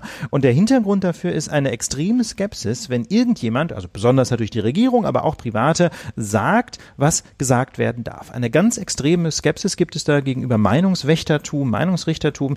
Und äh, das muss man so ein bisschen historisch verstehen. Also die USA sind ja entstanden aus der Abgrenzung von der britischen Krone, also der, dem König in, in London. Ähm, die, äh, die USA sind hervorgegangen aus der Unabhängigkeitserklärung gegenüber der britischen Kolonialmacht. Und ähm, die Briten haben eben relativ striktes Kolonialregime geführt, was jedenfalls die amerikanischen Siedler als Unterdrückung und Diktatur wahrgenommen haben und Fremdherrschaft. Und deswegen haben sie sich überlegt, wir wollen das nie wieder. Wir wollen sagen können, was wir denken. Klammer auf, sei es noch so ein Quatsch, weil, wie Philipp schon sagt, äh, Speech und Counterspeech, Rede und Gegenrede werden das Problem schon irgendwie lösen. Und äh, in Deutschland haben wir einfach ein völlig anderes äh, Verständnis. Also das geht schon damit los, dass wir verfassungsrechtlich betrachtet, also bei uns ist ja Artikel 5 äh, des Grundgesetzes die Meinungsfreiheit äh, quasi der zentrale, die zentrale Norm. Da ist aber die Meinung, ne? Und wir machen einen Unterschied zwischen, wir behaupten Tatsachen und wir vertreten eine Meinung. Ja, ganz Oder? genau. Das ist so der erste Schritt. Also wenn man der, so in der Dogmatik zu diesem Artikel 5, ne, da unterscheidet das Bundesverfassungsgericht ganz streng zwischen Tatsachen und Meinung, genau wie du es gesagt hast. Und die Überlegung dahinter ist ganz einfach. Falsche Tatsachen tragen zu einem demokratischen Diskurs überhaupt nichts bei. Ja? Und deswegen sind sie auch von der Meinungsfreiheit nicht geschützt. Äh, hart formuliert, ja. Also wer denkt, zwei und zwei ist fünf, ja, oder wer denkt, es gab keinen Holocaust, der meint nicht etwa irgendwas, was geschützt werden muss, sondern der hat einfach Unrecht. Der erzählt einfach Quatsch. Und deswegen darf man solche Meinungen auch verbieten. Normalerweise geht das nicht, ja. Normalerweise dürfen Regulierungen Aber das ist ja keine Eben, es wird keine Meinung. Meinung. Es ist keine Oder Meinung. keine, eine Das ist These. eine Tatsache. Genau, Also genau eine falsche Tatsachenbehauptung. Tatsachenbehauptung. Genau. Und die, deswegen darf man die, äh, darf man die ähm, auch verbieten. Und zwar ähm, ein Beispiel dafür wäre ja der Volksverhetzungsparagraph, ne, wo ja die Leugnung des Holocaust ausdrücklich ähm, unter, ähm, unter Strafe gestellt ist. Ähm, und der Hintergrund ist eben, genau wie Philipp sagt, ne, solche absurden Tatsachenbehauptungen gehören gar nicht erst in die Meinungsfreiheit, sie sind keine Meinung und deswegen darf, kann man sie unter Strafe stellen, während normalerweise die Meinungsfreiheit nur durch sogenannte allgemeine Gesetze eingeschränkt werden darf. Das sind also Gesetze, die sich nicht spezifisch gegen eine bestimmte Meinung richten. Dazu muss man wissen, äh, da gibt es auch eine klitzekleine Unterausnahme. Das Bundesverfassungsgericht hat vor einigen Jahren in einer relativ bemerkenswerten Entscheidung, der sogenannten Wunsiedel-Entscheidung, ähm, auch diese Voraussetzung ähm, so ein bisschen zurückgenommen, dass ein Gesetz, das Meinungsfreiheit regelt, immer allgemein sein muss, also keine bestimmten Meinungen verbieten darf. Es hat nämlich ähm, antifaschistische Meinung ausdrücklich davon ausgenommen. Also man darf quasi faschistische, nationalsozialistische Meinungen spezifisch verbieten, auch wenn das kein allgemeines Gesetz ist. Das ist eine ganz interessante Entscheidung. Ähm, das nimmt das Bundesverfassungsgericht quasi dem Gründungsmythos der, der Bundesrepublik als demokratische und freiheitliche Gegenrepublik zum Faschismus. Also in den USA, das haben wir jetzt ja gesagt, gibt es halt Meinungsreichtum und äh, radikales Rechts, radikales äh, Verständnis. Äh, es gibt ja aber auch ein paar, äh, paar Probleme. Ne? Also mit dieser mit dieser US-Position, ja, also man, man geht davon aus, dass es sozusagen einen fruchtbaren, guten Diskurs gibt, in dem, äh, sag mal, die, die, die Wahrheit eine Chance hat. Ja. Aber das sieht ja im Netz nicht so aus. Also da gibt's ja genügend Beispiele von Filterblasen und Echokammern, ähm, wo es einfach mit Rede und Gegenrede nicht funktioniert genau. und wo du, äh, wo wir eine, eine massive Radikalisierung bekommen. Genau, das müssen wir noch ganz kurz erläutern für die Leute, denen Echokammern äh, vielleicht nicht so ein Begriff sind. Was ist eigentlich damit gemeint in der Filterblase, mit einer Echokammer? Da damit ist gemeint, dass eben in sozialen Netzwerken, wie zum Beispiel auf Facebook, aber auch auf Twitter, ja nicht alle Meinungen die gleiche Chance haben, sondern man sieht in seinem Facebook-Feed im Grunde ja vor allem das, wovon Facebook denkt, dass man es für richtig hält, dass man es irgendwie gut findet und sympathisch findet. Das heißt also, man wird in der Tendenz, und das weiß Facebook, weil man ja liked. Ne? Facebook sammelt halt einfach hunderte und tausende von Likes oder schaut auch, welche Artikel gucken wir uns an. Also sobald man Facebook benutzt, füttert man im Grunde den Facebook-Algorithmus, ob man das will oder nicht. Und damit weiß Facebook, was finden wir interessant, was möchten wir gerne lesen und zeigt uns tendenziell das an, was wir gut finden. Ja, so sind Menschen halt gestrickt. Wir finden das gut, was unsere eigene Meinung bestätigt, der sogenannte Confirmation Bias, so kleines einmal eins der Psychologie. Und deswegen redet uns Facebook im Grunde nach dem Mund, weil sie natürlich wollen, dass wir viel Zeit auf der Plattform verbringen. Deswegen funktioniert dieser Grundgedanke des Amerikanischen Free Speech Verständnisses. Ja, Rede und Gegenrede. Keiner muss Meinungen beurteilen, kein Staat, kein Privater, sondern die beste Meinung wird sich von alleine durchsetzen. Ähm, das funktioniert einfach nicht mehr in Zeiten von Filterblasen und Echokammern, funktioniert nicht auf sozialen Medien. Deswegen finde ich diese ähm, US-Position inzwischen so ein bisschen skurril, jedenfalls wenn man sie auf soziale Medien anwendet. Und das ist ganz interessant am amerikanischen Diskurs. Also vordergründig gibt es noch ganz wenige, die das, die das in Frage stellen. Wenn man aber, sagen wir mal, so Hintergrundgespräche führt, auch mit, mit, sagen wir mal, dezidiert liberalen, freiheitlich gestimmten Amerikanern, könnte auch sagen linken Amerikanern, ähm, dann hört man da inzwischen sagen wir mal, ein, eine ganz deutliche Skepsis, ob man das nicht übertrieben hat mit dem Free Speech und ob man nicht Facebook doch regulieren muss. Also ich bin zum Beispiel Ende Juli eingeladen auf eine Konferenz an der Columbia, wo es genau um diesen Punkt gehen wird. Ja, können wir vielleicht mal in die Show Notes ja. packen, den Link, falls jemand in New York ist oder in den USA ist, Lust hat, da hinzukommen. Das wird, glaube ich, ganz spannend. Äh, an, der, an der Pulitzer School, da an der Journalismusschule von der Columbia ähm, gibt es eine Tagung, wo ich mir, wo ich das NetzDG vorstellen darf, also quasi die deutsche Position zu dem Thema. Und das finde ich sehr spannend, weil ich hoffe, dass da vielleicht auch in Amerika so ein Umdenken. Na gut, ich meine, das spiegelt sich ja auch in diesem Interview ein bisschen wieder, was die Kara Swisher geführt hat. Ja, da geht's ja auch, und das war ja auch in der in dieser Befragung von Zuckerberg, da kam ja diese Frage nach Regulierung immer wieder auf. Und das ist ja auch man dahinter. Merkt das, ne? Man merkt ja, das. Und das, ist, ja, das sind ja diese, das, ja. diese Fragen auch von Kara Swisher in den Interviews geht's ja immer wieder darum, äh, muss man euch regulieren? Wie kann man euch regulieren? Was macht ihr eigentlich? Wie nehmt ihr eure Verantwortung wahr? Also das ist ja immer der Tanz um dieses Feuer. Und jetzt sagt halt er, wir lassen es stehen, ja, mhm. Falschaussagen, Holocaust, äh, Lüge, aber verstecken es. Und äh, da ist ja die Frage, löst es das Problem? Ist das eine valide, ist das eine valide Antwort? So, und da also wie gesagt, ich habe es gesagt, ich finde das, ich finde das halbherzig, weil ähm, ne, zu dieser freien Meinungsäußerung gehört ja nicht nur, du kannst es sagen, sondern du musst das auch, äh, muss auch gehört werden. Und wenn du es aber nicht mehr hören kannst, dann ist es irgendwie auch nicht so die richtige freie Meinungsäußerung. Und äh, deswegen würde ich sagen, ehrlicher und offen, offen, also ehrlicher wäre es, das zu löschen. Zweitens wissen wir ja gar nicht, was damit gemeint ist mit diesem runter priorisieren. Priorisieren. Was heißt denn das? Kriegen das dann nur noch die Leute in ihren Echokammern zu hören? Äh, wie viele Leute kriegen das zu hören? Wer kriegt das zu lesen? Weiß man alles nicht. Nee. Ja? Also ich würde auch sagen, dass äh, wie, genau wie du sagst, Philipp, es macht ja keinen Unterschied, ob Inhalte gelöscht werden oder nur versteckt werden. Ja, man, sie, ja. sie können ähm, zum Diskurs nichts mehr Entweder du versteckst ja? sie ein bisschen, aber nicht wirklich, dann ist es kein richtiges Verstecken. Genau, wenn es in der Echokammer noch lesbar ist, richtet es noch Schaden an, verstärkt ja. die Echokammer, ja. Oder du versteckst es halt richtig, ja. ja, so dass du den Effekt hast, es verbreitet sich einfach nicht mehr und es kriegen kaum noch Leute mit. Ja, ja dann kannst du auch löschen. Genau. Insofern würde ich auch sagen, also das ist einfach Rumgeeier, ja, da versucht Facebook einfach quasi einen Mittelweg zu finden, den es aber in diesem Punkt nicht gibt und man muss ja auch sehen, dass diese, äh, dass diese Scheinlösung von Facebook ja neue Probleme hinzufügt und das zentrale Problem ist aus meiner Sicht die fehlende Transparenz. Wie du sagst, Philipp, man weiß ja überhaupt überhaupt nicht, was da eigentlich geschieht.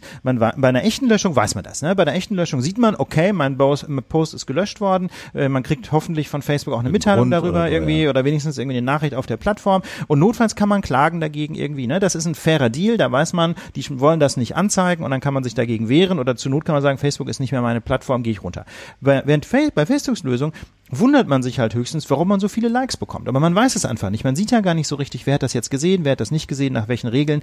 Also die Facebook-Lösung stärkt im Grunde nur weiter die Allmacht des Algorithmus und keiner weiß mehr so richtig, was da rauskommt. Insofern, das finde ich ist überhaupt keine Lösung. In die Richtung, denke ich, sollte man nicht gehen, sondern man, man kann sich als Plattform einfach nicht mehr aus der Verantwortung stehlen, ähm, sich zumindest eine klare Haltung zu überlegen, wie man mit Content umgehen will. Apropos klare Haltung, das haben wir jetzt hier im Pad gar nicht stehen, aber wir müssen ja auf unsere Metaebene kommen. Wir müssen ja auf das Argument kommen, was machen denn jetzt Journalisten damit? Äh, ja, richtig, Philipp. Gut, dass du das nochmal sagst. Ähm, da gab es diese Woche einen sehr, sehr schönen Artikel von Sascha Lobo äh, auf Spiegel Online. Ähm, der nämlich meint, das ist die Überschrift, Berichterstattung und Haltung kann man nicht trennen.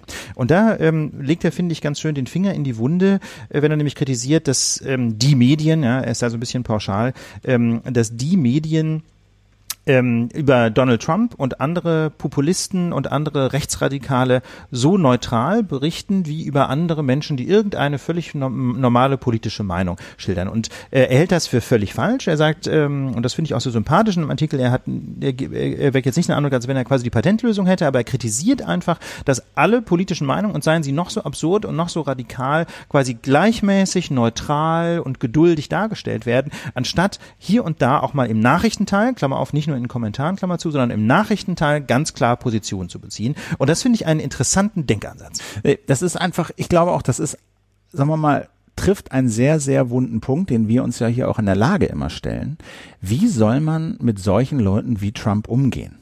Wie soll man damit umgehen, dass er offensichtlich lügt, offensichtlich einen Unsinn erzählt, die Demokratie und ihre Institutionen beschimpft, unterminiert und einfach sich zu einem Feind der demokratisch konstituierten Gesellschaft entwickelt hat. Und wie soll man verhindern, dass diese ganzen Sachen immer so durchrauschen? Dass er ein Thema und noch ein Thema und das alles wieder vergessen und so. Und das kannst du, glaube ich, als Journalist nur, indem du eine Haltung annimmst und sagst, wir referieren mehr oder weniger die Positionen, Auffassungen von Menschen, Parteien, Institutionen, die sich zu einer freiheitlichen, demokratischen Grundordnung und einem, zu einem offenen Gesellschaftssystem bekennen. Die referieren wir neutral. Die Ref kann man re neutral referieren. Sobald Institutionen, Parteien, Menschen diesen, dieses Fundament, diesen Rahmen verlassen, muss man das kenntlich machen. Und man kann nicht mehr so tun, als sei das alles wie immer. Ja, und, das, und da finde ich den Gedanken von Sascha wirklich sehr interessant. Das ist, wie gesagt, noch nicht alles ausgefeilt, aber ich glaube, das ist ein Gedanke, mit dem man sich beschäftigen muss.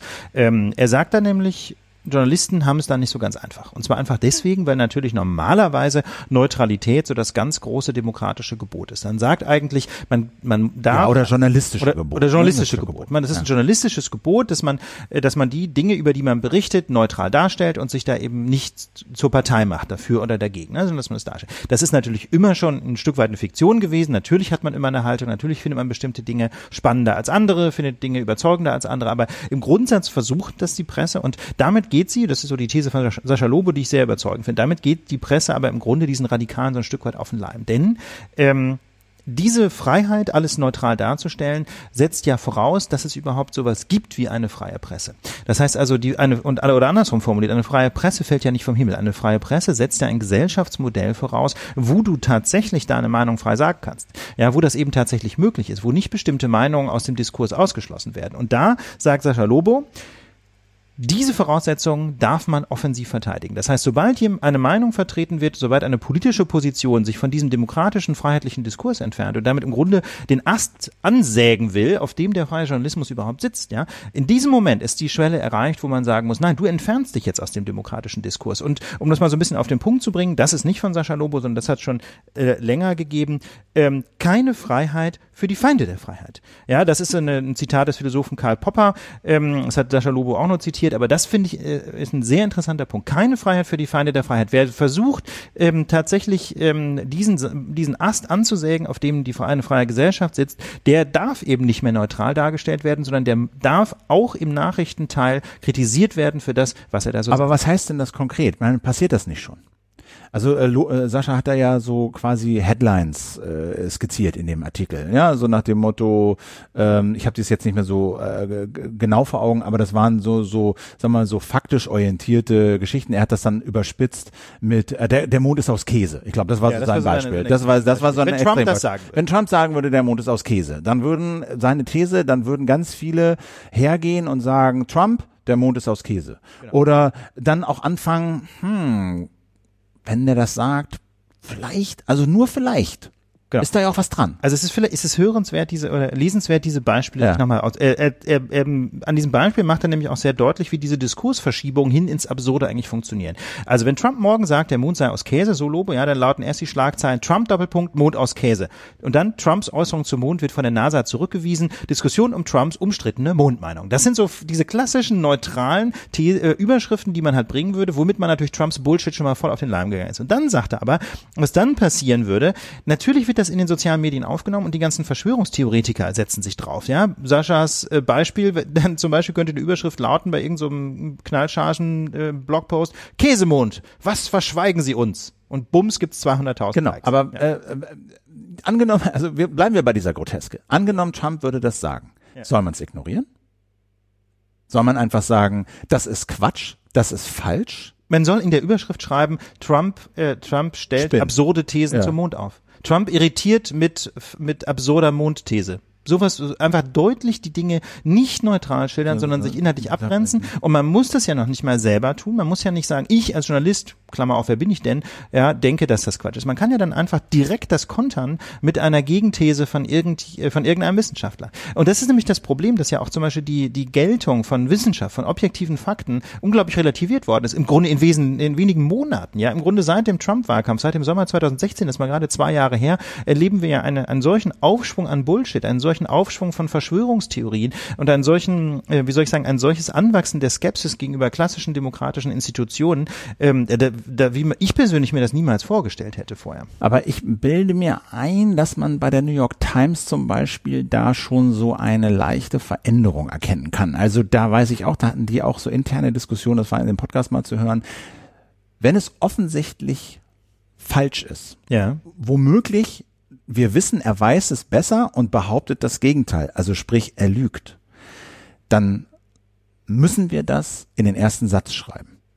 Oder vielleicht, es muss sogar in die Headline. Ja. So, diese Diskussion gibt es. Ist das die Antwort? Natürlich ist es die Antwort. Die Antwort ist die Distanzierung vom Unsinn und äh, und natürlich auch die Distanzierung von dem, was sich eben entfernt von einem demokratischen Konsens. Also um ein weiteres Beispiel zu blenden, die irgendwelche Thesen von Alexander Gauland, irgendein menschenverachtender Unsinn, wird in der in der Tagesschau zur Hauptsendezeit gebracht ohne Distanzierung. Warum eigentlich wird da nicht wird wird denn wird das überhaupt gebracht? Da kann man sich ja die Frage stellen, warum darf man überhaupt sowas in der Tagesschau verbreiten? Und wenn man denn der Meinung ist, dass als Journalist, dass das der wesentliche Diskurs ist, und da bin ich bin nämlich nicht so sicher. Wir haben so viele äh, so viele Parteien in Deutschland. Man zitiert ja auch nicht die MLPD, ja, was die dazu denken, die dann im Zweifel sagen, die WM ist ein Aus äh, ein Ausbund des kapitalistischen Imperiums. Die stehen halt bei 16 Prozent.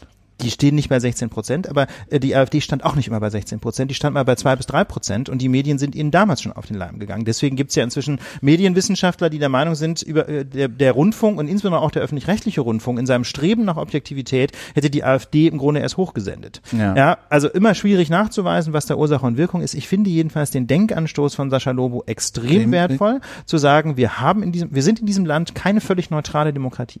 Es gibt in diesem Land, und zwar auch abgesichert im Grundgesetz, ja, ähm, ein, ein, diese ganz klare Regel, die sich eben an Popper anlehnt, keine Freiheit für die Feinde der Freiheit. Wer, sie, wer, die, wer, wer versucht, die Demokratie als solche abzuschaffen oder zu einer leeren Hülle zu machen, ja, so wie in Ungarn oder in Polen, der stellt sich eben gegen unsere Demokratie und der hat auch kein Recht mehr drauf, dass er einfach neutral und im, im, im distanzierten Konjunktiv dargestellt Ja, wird. ich, also ich habe da ein Beispiel aus meiner Geschichte. Ich habe mal einen Bericht gemacht über den NPD, äh, Bund, war das ein Bundesparteitag? Das weiß ich gerade nicht mehr, aber irgendein Parteitag hier in Berlin.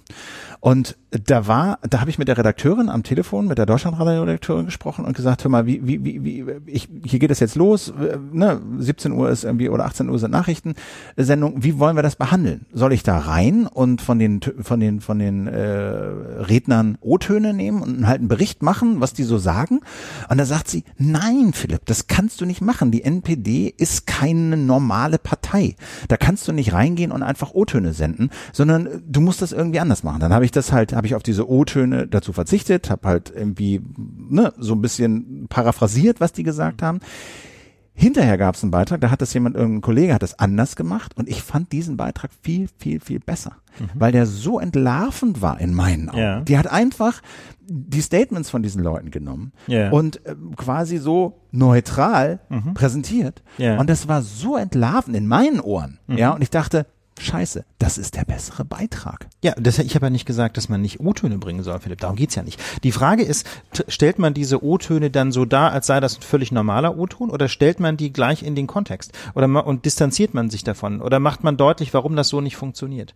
Ne, du hast es ja, ähm, also du hast hm. es, du hast jetzt ja quasi so eine Art Idealbeispiel gebracht, wo diese O-Töne so absurd waren, dass sie sich quasi selber diskreditieren. Das kann natürlich bei subtilerem Unsinn auch ein bisschen schwieriger werden. Ja, also keine Ahnung. Es gibt ja, äh, wenn man sich, wenn man sich AfD vor Forderungen anguckt, dann kann man die nahezu immer mit irgendwas konkret kontern, weil sie verfassungswidrig sind, weil sie gegen äh, Europarecht verstoßen äh, oder weil sie eben unpraktikabel sind, ja, Grenzen dicht. Da reicht es im Grunde schon zu sagen, ja, und die deutschen Außengrenzen sind 2500 Kilometer lang, viel Spaß beim genau. Mauerbauen. Äh, also okay, aber das ist sozusagen als Handreichung, ich versuche das jetzt ein bisschen praktisch zu machen, ne? zu, zu, zu gucken, äh, überschreiten äh, bestimmte Äußerungen einfach ein, eine, eine freiheitlich-demokratische Grenze? Verlassen die irgendwie an irgendeiner Richtung den, ne, diesen freiheitdemokratischen Rechtsstaat? Und wenn das passiert, muss man darauf hinweisen. Genau.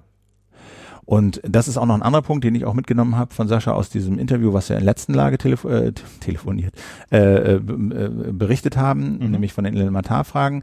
Da meinte er, das fand ich auch einen ganz interessanten Punkt. Jeder, der nicht für die, das demokratische System jeden Tag irgendwie eintritt und ja. dafür kämpft, dass es so bleibt, ja verhält sich eigentlich falsch. Ja. Genau. Weil, und das der, ist der, weil das die Annahme ja. ist, das ist so, ja. und es bleibt so. Ja. Und eine Demokratie, wie wir sie in Deutschland haben, ist quasi ein natürlicher Zustand. Ja, und das ist nämlich genau das Problem, ähm, dass, glaube ich, nicht alle Menschen, die in der Presse Verantwortung tragen, sich dafür äh, oder sich dessen bewusst sind, wie fragil eigentlich so eine Demokratie ist. Und was man an der AfD wunderbar sehen kann, ist, wie sie, wie sie peu à peu versucht, einfach unsere freiheitliche Demokratie abzuschaffen, zu vernichten, kaputt zu machen. Und indem sie äh, zunächst mal ähm, Vertrauen unterminiert gegen demokratische Institutionen. Ja, wenn man sich diesen, wir kommen ja gleich noch dazu, Stichwort Diskussion um den öffentlich-rechtlichen Rundfunk, da kann man auch sehr deutlich sehen, ähm, wie im Grunde da ja Gift, äh, Gift gestreut wird, wie ständig erzählt wird, ähm, dass dieser demokratische Rundfunk ein Problem sei. Ja, ein, das Pluralität, ein, ganz ehrlich, das, die AfD findet es halt doof, dass im öffentlichen rechtlichen Rundfunk auch noch andere Meinungen vorkommen. Und deswegen wird gehetzt äh, gegen, gegen Staatsfunk und was der Himmel was, obwohl, wie gesagt, Medienwissenschaftler äh, im Gegenteil den Vorwurf erheben, dass die AfD über Jahre hinweg nach oben gesendet worden sein. Kommen wir gleich noch später zu. Ähm, jedenfalls finde ich das ausgesprochen wichtig, diesen Denkanstoß von Sascha Lobo ähm, sich mal zu Gemüte zu führen. Ähm, keine Freiheit äh, für die Feinde der Freiheit. Ähm, welche Grenzen muss es eigentlich geben für neutralen Journalismus? Müssen muss man nicht bestimmte Dinge äh, auch beim Namen nennen? Finde ich finde ich ganz wichtig. Die EU hat in dieser Woche für Aufsehen gesorgt weil sie doch eine recht happige Strafe verhängt hat gegen Google. Und wir hören uns das einmal die Facts im O-Ton an. Uh, today, the Commission has decided to fine Google 4.34 billion euros for breaching EU antitrust rules. Google has engaged in illegal practices to cement its dominant market position in Internet search. It must put an effective end to this conduct within 90 days or face penalty payments. So, den Namen darfst du jetzt sagen von der Dame. Margarete Vester. Ja, die wird gerne falsch genannt, äh, weil sie sich nämlich ganz anders schreibt, nämlich Vestager schreibt sie sich, aber man spricht sie Vester, also ein bisschen als wenn man auf Deutsch schreiben würde V-E-S-T-E-H-R, Vester.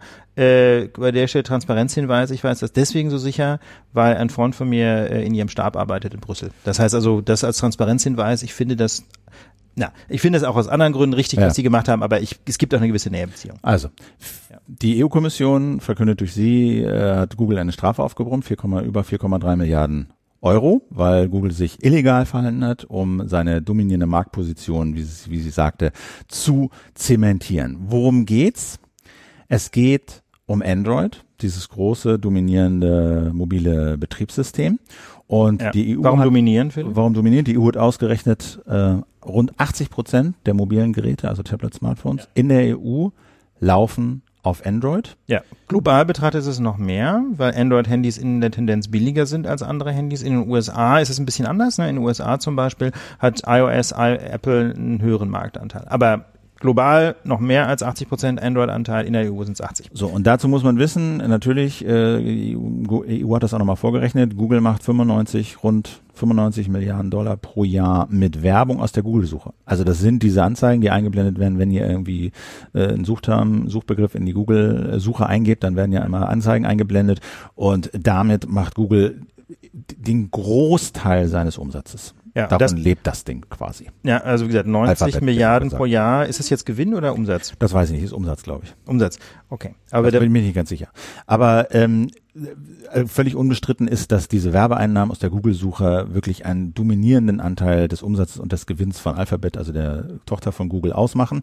Und ein Großteil dieses Gewinns, andersrum. Alphabet ist der Mutterkonzern. hab ich, was habe ich gesagt? Alphabet ist der Mutterkonzern. Genau. Alphabet ist der Mutterkonzern, Google ist ein Tochterkonzern. Ein Tochterkonzern, Aber dadurch ja. der wichtigste. Und äh, genau, und ein Großteil wird eben mobil gemacht und deswegen ist das Interesse an Google, an diesem Betriebssystem Android so groß.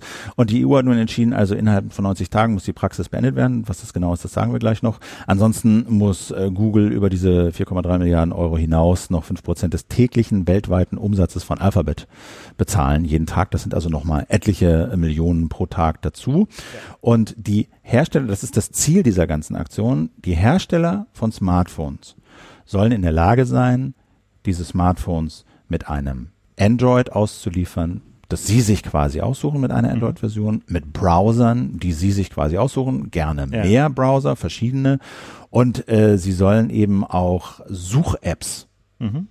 installieren dürfen, so wie sie sich das aussuchen. Ja, und dazu, dazu muss man sich zunächst mal kurz fragen, warum eigentlich zum Geier kann die EU-Kommission da einfach so reingrätschen und Google eine Strafe aufbrummen? Ja? Gilt ja nicht irgendwie freier Wettbewerb, freies Spiel der Kräfte, Google macht halt einfach besonders gute Services, wir kommen gleich dazu, warum die EU das anders sieht, aber könnte man da nicht auch sagen, warum zum Geier darf die EU da überhaupt reingrätschen?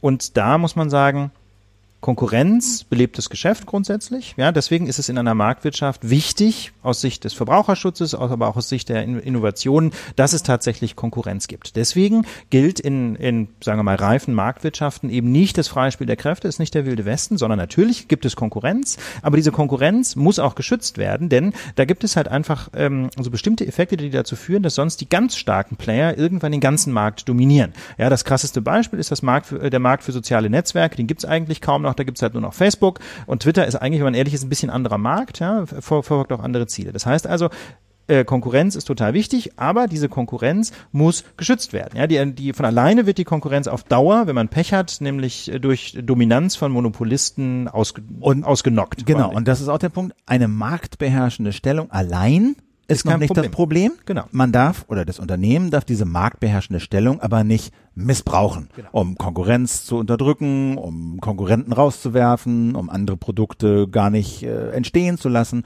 Und das wirft die EU Google vor. Und zwar mit drei, im Kern drei Gründen. Wir hören uns jetzt mal diese drei Gründe an, also erst den ersten und äh, sagen dann ein bisschen. Ja, das ist jeweils Margarete Vester, ne, die entsprechende EU-Kommissarin für Wettbewerb. also Grund Nummer eins. Google has required uh, manufacturers to pre-install the Google search and browser apps on, devising, on devices running on the Android mobile operating system.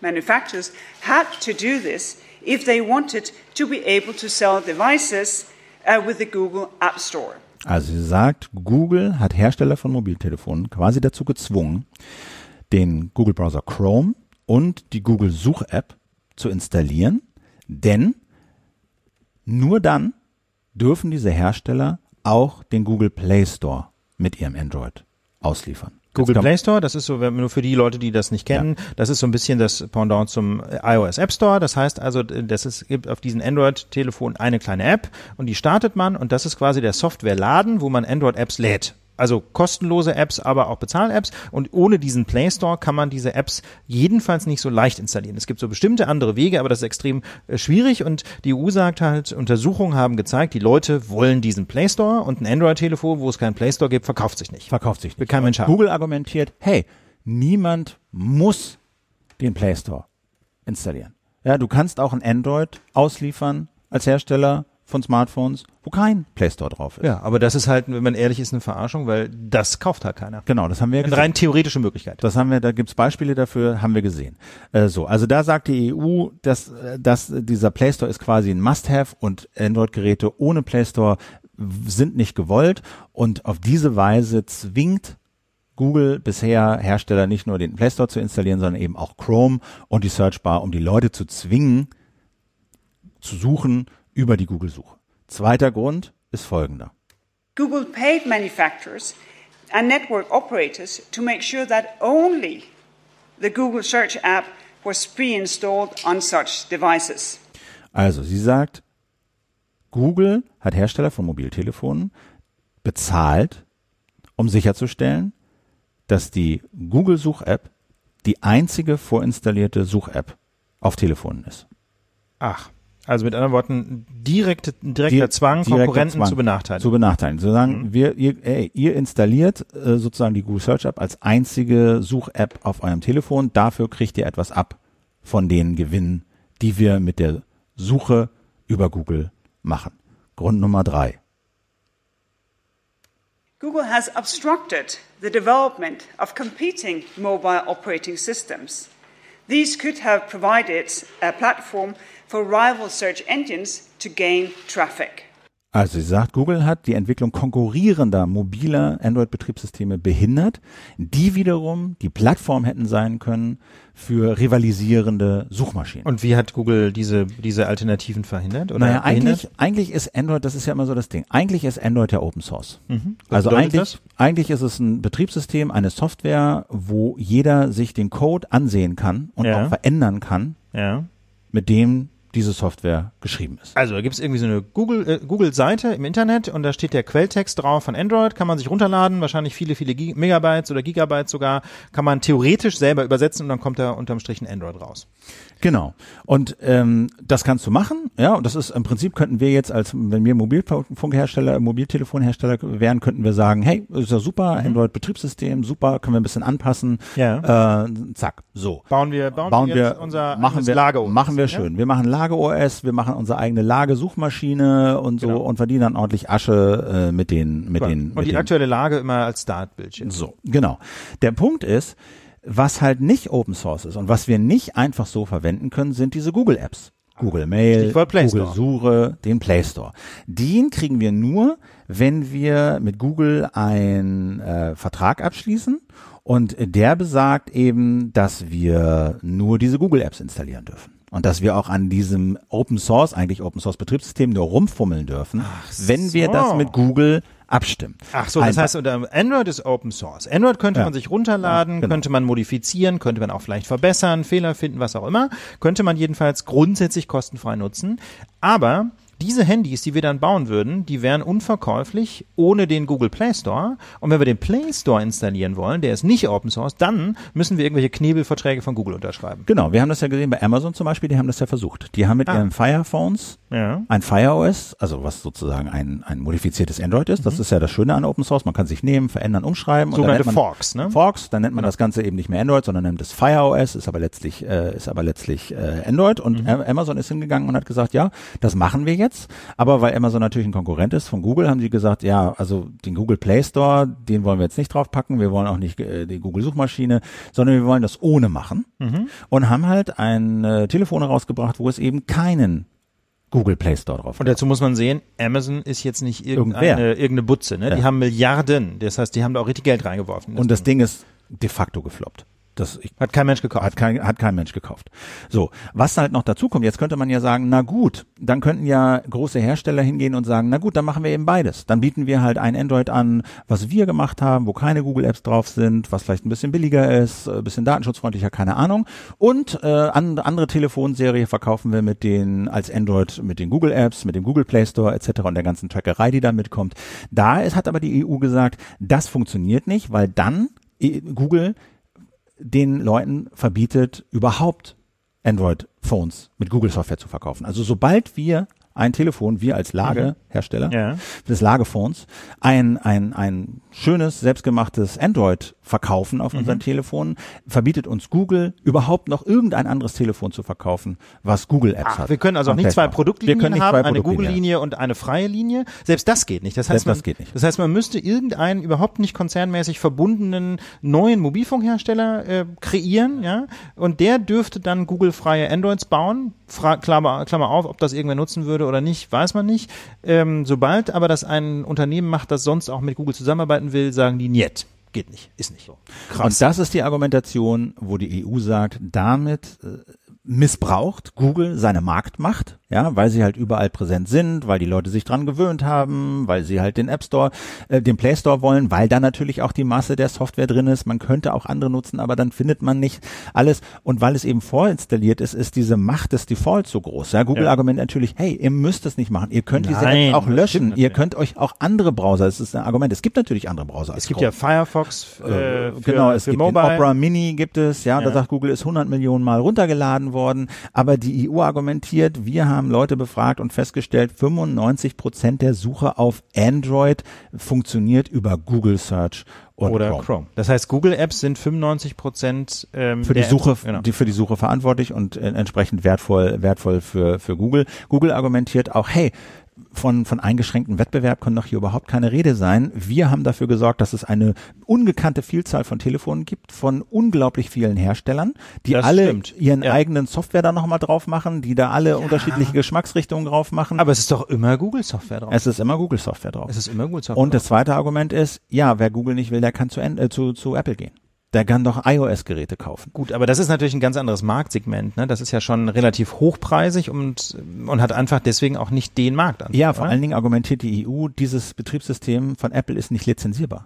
Das heißt, wenn wir ein Mobilfunkhersteller sind, Ja. dann haben wir nicht die Wahl zu sagen, Apple lässt uns nicht als Lage. oh, nehmen, wir, nee. nehmen wir dieses Google Android oder nehmen wir dieses völlig anders gestrickte Apple Betriebssystem. Diese Wahl habe ich nicht als Hersteller, sondern ich kann nur sagen, okay, de facto, nachdem Windows Mobile weg ist, gibt's eigentlich nur Android. Als frei lizenzierbar, Als frei lizenzierbar. Ja. Ja. und dann kann ich mir überlegen, äh, mache ich das wie Amazon und fahre das Ding gegen die Wand, weil diese ganzen Google Apps nicht drauf sind oder ja, begebe ich mich in Googles Hände. Mit anderen Worten, Google hat in der Tat ähm, über diese Terms letztlich seine Macht ausgespielt. Ich als, finde, als Pole-Player. Wir da verlinken, wir verlinken die beiden, also die Pressekonferenz der der der Margarete, nenne ich sie jetzt Vestager, mal, Vestager und äh, die Stellungnahme von Google mal dazu. Ja. Könnt ihr euch das Ja. selber mal durchlesen. Aber ich finde diese Argumentation, dass äh, Google da seine seine Marktmacht schon missbraucht, relativ nachvollziehbar. Google hat gesagt, wir werden davor äh, dagegen gerichtlich vorgehen. Ja, das wird also noch ein bisschen bisschen dauern, äh, wahrscheinlich bis sie die Strafe zu zahlen haben. Wenn sie die denn zahlen müssen, dann wird das äh, unter den EU-Mitgliedern aufgeteilt nach einem bestimmten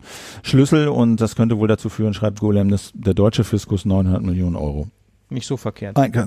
Philipp, aber ist eine, das denn, ja. eine Frage habe ich jetzt ja doch nochmal. Also ganz ehrlich, das, äh, also man kann, also das klingt jetzt erstmal nach einer harten Strafe. Ja, auf der anderen Seite muss man sehen, ich habe eben mal ausgerechnet, dass äh, diese 4, noch was Millionen entsprechen, Milliarden. Die, äh, Milliarden entsprechen dem Umsatz, den Google in 16 Tagen allein mit der EU macht mit Google Search. Ne? Also das muss man schon echt sehen. Ich will nicht sagen, das ist Portokasse, ja, aber so richtig ich kratzt sie das ja dann irgendwie doch nicht. Oder wo habe ich gelesen, weiß ich jetzt gerade nicht die Quelle, aber dass Google so 90 Milliarden Euro auf der hohen Kante hat. Ja, guck mal, dann wäre das ein paar Prozent äh, der Rücklagen, ja, So ein acht halbes Prozent Prozent. oder so. Also das würde sie nicht so wirklich kratzen. Ähm, was sie natürlich wirklich kratzen würde, ist, wenn diese Praktiken, die sie da äh, bislang ausüben, wenn die tatsächlich verboten würden. Ja, wenn sie sonst möglicherweise ähm, eben jeden Tag mit einer neuen Strafe belegt würden, das wäre natürlich dann richtig, irgendwann teuer. Irgendwann würde es für sich vielleicht nicht mehr lohnen. Ähm, deswegen frage ich mich gerade, hat denn, was hat denn Google vorgebracht an Argumenten, warum quasi dieses, äh, diese, diese Knebelverträge sein müssen oder das Knebelverdrängen ist eine, eine Wertung. Warum, sagt Google, müssen wir die Leute zwingen, äh, wenn sie den Play Store äh, installieren wollen, auch die anderen Sachen zu Na? Sie argumentieren vor allen Dingen mit so ein bisschen Usability und technischer Funktionalität. Also die sagen, ganz entscheidend für so Open Source Projekte ist, dass so unterschiedlich die Geschmacksrichtungen auch sind, die auf den Telefonen daherkommen. Aber damit das Ding an sich, dieses Produkt an sich Erfolg hat, muss es eine, sagen wir mal, gleichbleibende Funktionalität geben und es muss eine App-Quelle geben und alle Apps müssen auf diesen Geräten Ja, das ist ja laufen. auch in Ordnung. Also das Play Store meine ich ja gar nicht. Aber warum gibt's diese, diese Knebelung oder diese Bündelung, wenn ein Unternehmen das den Play Store installieren will, Klammer auf, was vielleicht tatsächlich Sinn macht, Klammer zu, warum müssen sie dann auch Chrome installieren und Google Search und wieso Da- dürfen sie nicht Mozilla Firefox Dazu habe ich keine Stellungnahme gelesen. Ich habe nur die Replik gelesen. Muss ja keiner. Also die können jetzt, Ja, aber wir Frage- stellen, ja. Ja. ihr Argument ist, glaube ich, auch wenn das, ich finde das nicht so stichhaltig, aber ihr, ihr Argument Mhm. ist in diesem Fall, wir stellen halt eine vernünftige Interoperabilität her, dass das sozusagen eine User Experience ist. Also User Experience Play Store verstehe ich sofort, aber ich verstehe noch nicht so ganz, wieso dann nur, Nur dieser Browser und auch nur dieser Browser und diese Suche installiert sein muss. Das leuchtet mir persönlich noch nicht Na, ein. Sie argumentieren, Ja? du kannst es ja nachinstallieren. Du kannst ja sagen, das macht ja okay, keiner. Ja, nein, gut. Ja, Aber weißt du, was, Sie sagen, sie machen, machen schon. Sie, Sie machen es, sie machen es schon. Ne? Also Ja, äh, pa- 100 Millionen Mal ist es schon bei, bei drei, vier Milliarden Android-Phones. Ne? Also die Frage ist halt einfach, wie begründet Google diesen Zwang? Sie, dieser Zwang ist Ihnen ja offenbar wichtig, sonst würden Sie das ja nicht machen. Vielleicht führt das tatsächlich dazu, dass die Usability so ein bisschen besser ist, wenn jedenfalls schon mal Chrome drauf ist. Aber warum verbieten Sie dann auch Firefox zu installieren? Das muss man schon ganz ehrlich sagen. Vorzuinstallieren. Vorzuinstallieren. Man, die Leute können hinterher machen, was sie wollen, nur wer installiert sich einen neuen Browser? Also die Geeks, Ja. klar, aber also deine Mutter nicht im Zweifel. Nee. Also, Also- da muss ich ganz ehrlich sagen, da hätte mich wirklich das Argument von Google interessiert und ich finde das sehr interessant, wenn es keins gibt. Oder jedenfalls Also ich keins nennen. keins gefunden. Also wenn ihr da drüber stoßt und wenn ich was übersehen haben sollte, dann bitte Sagen in, den, wir das. Kommen- in Ja. den Kommentaren äh, unbedingt. Aber ich habe das jetzt so erstmal nicht äh, so erstmal nicht gefunden, weil sie sie argumentieren halt auch, ja wir wir machen das, aber das ist eigentlich kein Problem, weil es gibt Wettbewerb, du kannst dir Sachen nachinstallieren, niemand ja, muss das dann tun. können sie es ja auch sein lassen. Weißt Ja. du? Wenn wenn es wirklich kein Problem wäre, wenn es nicht so wichtig wäre, dann naja, können sie einfach sagen, wichtig okay. ist es schon. Also ich meine, dass es wichtig ist, dass es für Sie natürlich interessant ist, dass Eben. Sie Ihre eigene Suche da installiert kriegen und dass die Leute ihre ihre Apps nutzen und ihre Suche Und auch nutzen. nur ihre Apps, bitte schön. So, Ja. ja. also dass sie natürlich ein Interesse daran haben, dass die Leute, wenn sie suchen, über ihre Suche daherkommen und dass sie das, glaube ich, ich glaube, ihr Argument wäre, das ist völlig legitim, das zu machen, weil das in unserem Geschäftsinteresse ist Mhm. und es richtet keinen Schaden an und deswegen machen wir es. Ja, dann sollen wir, wollen wir doch mal schauen. Das würde ich Ihnen mal so in den Mund legen. Ich bin ja sehr gespannt, ob Google jetzt einlenkt. Also was denkst du denn? Hat da jetzt, ähm, also ich, ich persönlich halte diese Entscheidung aus Verbrauchersicht für eine sehr gute Entscheidung, weil sie für mehr Vielfalt im Mobilfunkmarkt zumindest sorgen könnte, äh, weil sie zumindest das Potenzial hat, die erdrückende Übermacht von Google etwas zu relativieren. Ne? Ja. Insofern finde, würde ich das positiv bewerten. Was denkst du denn, Philipp? Ähm, wird das tatsächlich was bringen? Wird Google einknicken? Ja, ich könnte mir das schon vorstellen. Ich meine, Sie sind ja auch in, also wir haben ja auch diesen berühmten Fall Microsoft, wo das im Prinzip ein ähnliches Verfahren war, wo Microsoft gezwungen wurde, wenn, Micro, wenn Windows installiert wird, äh, den Leuten mehrere Browser zur Auswahl zu geben. Das war ja ein ähnliches Problem, wo vorgeworfen wurde, hey Microsoft, du kannst nicht äh, Windows ausliefern nur mit einem einzigen Browser, weil sich niemand neuen installiert. So. Ich weiß nicht, ich glaube, es hat was gebracht, was die Vielfalt der Browser angeht, aber was die Suchergebnisse zum Beispiel angeht, hat es, glaube ich, keine Ergebnisse, keine Unterschied gemacht. Oder? Also, dass jetzt weniger über Microsoft Produkte über Windows weniger Suchen über Google abgefeuert werden, weil andere Browser mit ausgeliefert werden und die unter Umständen eine andere Suchmaschine mit drin haben? Wüsste ich nicht. Keine Ahnung. Weiß ich nicht. Also, ich meine, das andere Argument ist natürlich, die Leute können es ja ändern. Es ne, also, so, niemand muss mit Google suchen. Ne? Niemand mm, muss diese, man kann sich diese Apps installieren, aber da finde ich ist schon klar, das macht niemand, das belegen die Zahlen auch und deswegen finde ich es legitim, dass staatliche Stellen da eingreifen und äh, solche Konzerne zwingen, ähm, sagen wir mal, für die Endnutzer sinnvollere und, und vielfältigere Alternativen anzubieten. So. Glaubst du, dass sie, was denkst du, glaubst du, dass sie das, äh, dass das Bestand haben wird? Diese Also, Entscheidung das- das- vor Gericht ja, meinst du jetzt? Ja. Das, wäre das schwer- ist schwer einzuschätzen. Ich finde das extrem plausibel begründet. Ja. Ich finde, ich finde, ähm, das macht total Sinn. Äh, diese Begründung, auch vor allem diese drei verschiedenen Säulen der Begründung, wieso jeweils die Marktmacht missbraucht worden ist. Das sind ja drei unterschiedliche Angriffspunkte. Also ich finde das total plausibel, ja, ähm, wenn das auf jeden Fall einer dieser Angriffspunkte Bestand haben wird. Ähm, aber ich bin natürlich in dem Fall nicht drin. Weißt du, ich kenne die Naja. Akten nicht. Da wird es tausende von Seiten geben mit Statistiken und Analysen und weiß der Himmel was.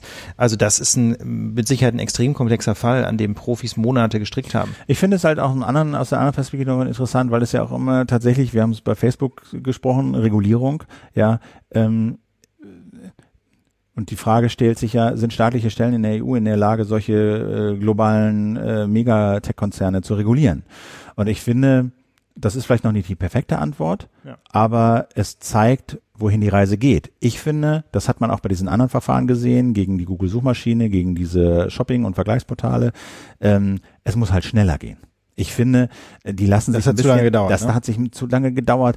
Bis dahin hat sich die Welt einfach so wahnsinnig viel weitergedreht. Ja, Google hat ja einige Praktiken wohl auch schon eingestellt.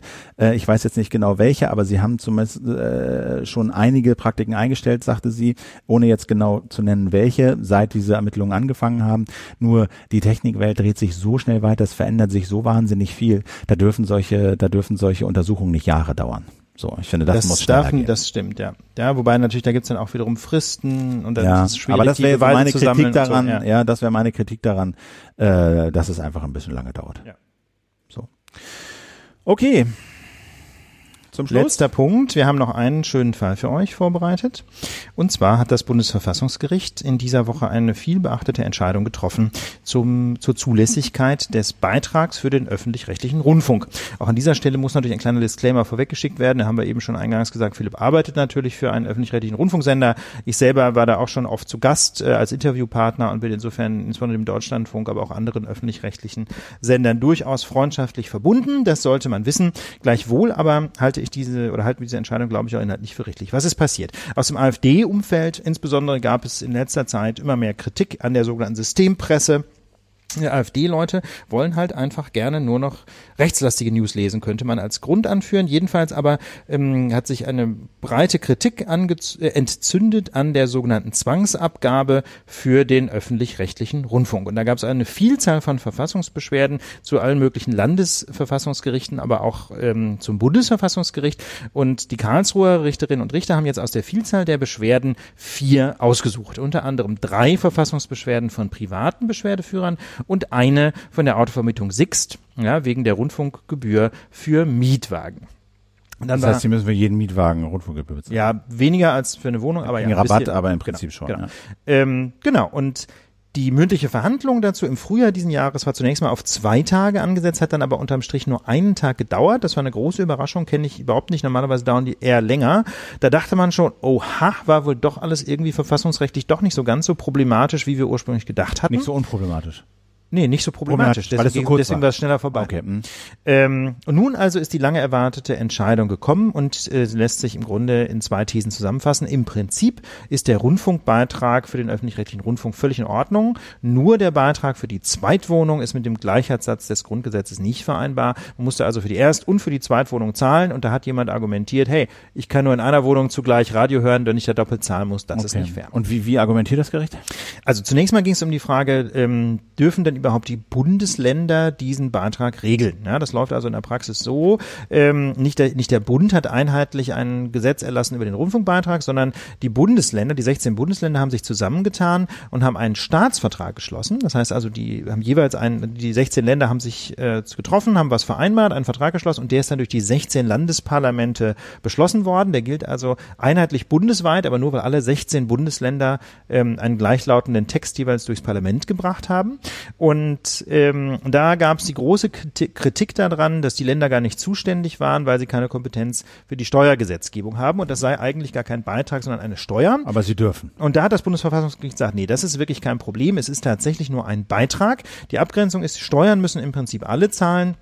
Ein Beitrag hingegen zahlt man für die Möglichkeit einer Nutzung. Und da hatten viele gesagt, na, das ist doch irgendwie in diesem Fall Augenwischerei. Es kann ja jeder Rundfunk empfangen. Und deswegen ist das eigentlich eine Steuer und darf nur als Steuer geregelt werden. Und da hat das Bundesverfassungsgericht jetzt entschieden, nee, ähm, nur weil in der, weil es ein Beitrag ist, den fast jeder zahlen muss, weil ja so gut wie jeder irgendwo eine Wohnung hat, ähm, macht es ähm, die Konstruktion als Beitrag im Gegensatz zu einer Steuer nicht verfassungswidrig. Man kann also auch dann auf ein Beitragsmodell setzen, wenn in der Praxis so gut wie jeder hinterher wie bei einer Steuer auch zahlen muss. Also das ist völlig in Ordnung. Ähm, und es ist auch völlig egal, ob man Rundfunk nutzt, öffentlich-rechtlichen Rundfunk, denn bei jedem Beitrag zahlt man eben für die Möglichkeit der Nutzung, nicht dafür, dass man tatsächlich nutzen, nutzt, sonst wäre es eine Gebühr. Das gab es ja früher auch schon mal, die hm, Rundfunkgebühr. Okay. Müllgebühr irgendwie. Genau, für die tatsächliche Nutzung. Ja. Genau, wenn du eine große Tonne hast, zahlst du halt mehr als für eine kleine Tonne. Mhm. Ähm, aber hier ist es nur ein, eine Abgabe dafür, dass man die Möglichkeit okay, der hat. Der Beitrag ist die, der, dafür, dass ich die Möglichkeit habe, den Rundfunk zu nutzen. Eine Steuer wäre, die müsste ich zahlen, auch wenn ich gar keine Möglichkeit hätte. Genau, genau. Das ist Steuer ist gegenleistungslos, also quasi einfach zur Finanzierung des In die allgemeine Kasse und jetzt auch genau. nicht zweckbestimmt, sondern der genau. bestimmt das Parlament, was damit gemacht wird. Genau. Genau. Während bei Beiträgen gibt es grundsätzlich auch sowas wie einen Zusammenhang zwischen der Erhebung des Beitrags und der Verwendung der Kohle. Mhm.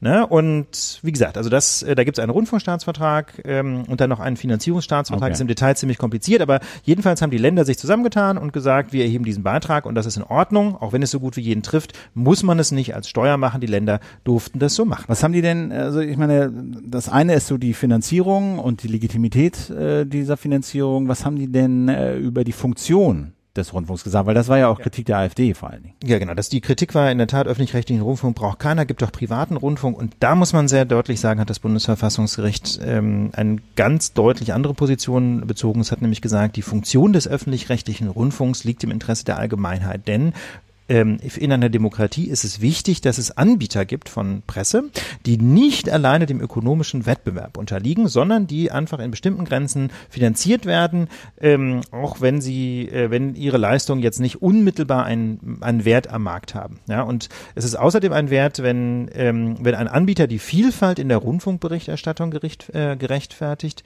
äh, Quatsch, gewährleistet vielmehr und außerdem ähm, durch authentisch und sorgfältig recherchierte Informationen orientiert Orientierungshilfe bietet. Das heißt also, es ist schon auch eine Ehrenerklärung für den öffentlich-rechtlichen Rundfunk, das ist, äh, was das Bundesverfassungsgericht da abgegeben hat, weil sie einfach sagen, das ist schon was ganz Besonderes, dass wir diesen öffentlich-rechtlichen Rundfunk haben. Aber was ist denn, was ist denn die besondere Leistung des öffentlichen Rundfunks? Es gibt ja immer so viel Kritik, dass sie dann doch letztlich das machen, was die Privaten auch machen, äh, oder im Internet beispielsweise viel zu wenig machen. Was hat das Gericht dazu gesagt? Ja, also da sagt Karlsruhe, auf, ähm, dass der öffentlich-rechtliche Rundfunk eben gerade ein Angebot schafft, das auf dem freien Markt so nicht erhältlich ist. Und da zählen sie auf. Es gibt einmal die Vollprogramme, ja, im Rundfunk und im Fernsehen. Es gibt Spartenprogramme für bestimmte Interessengruppen, ja, insbesondere im Radio gibt es ja irgendwie Kulturwellen, Popwellen, Informationswellen.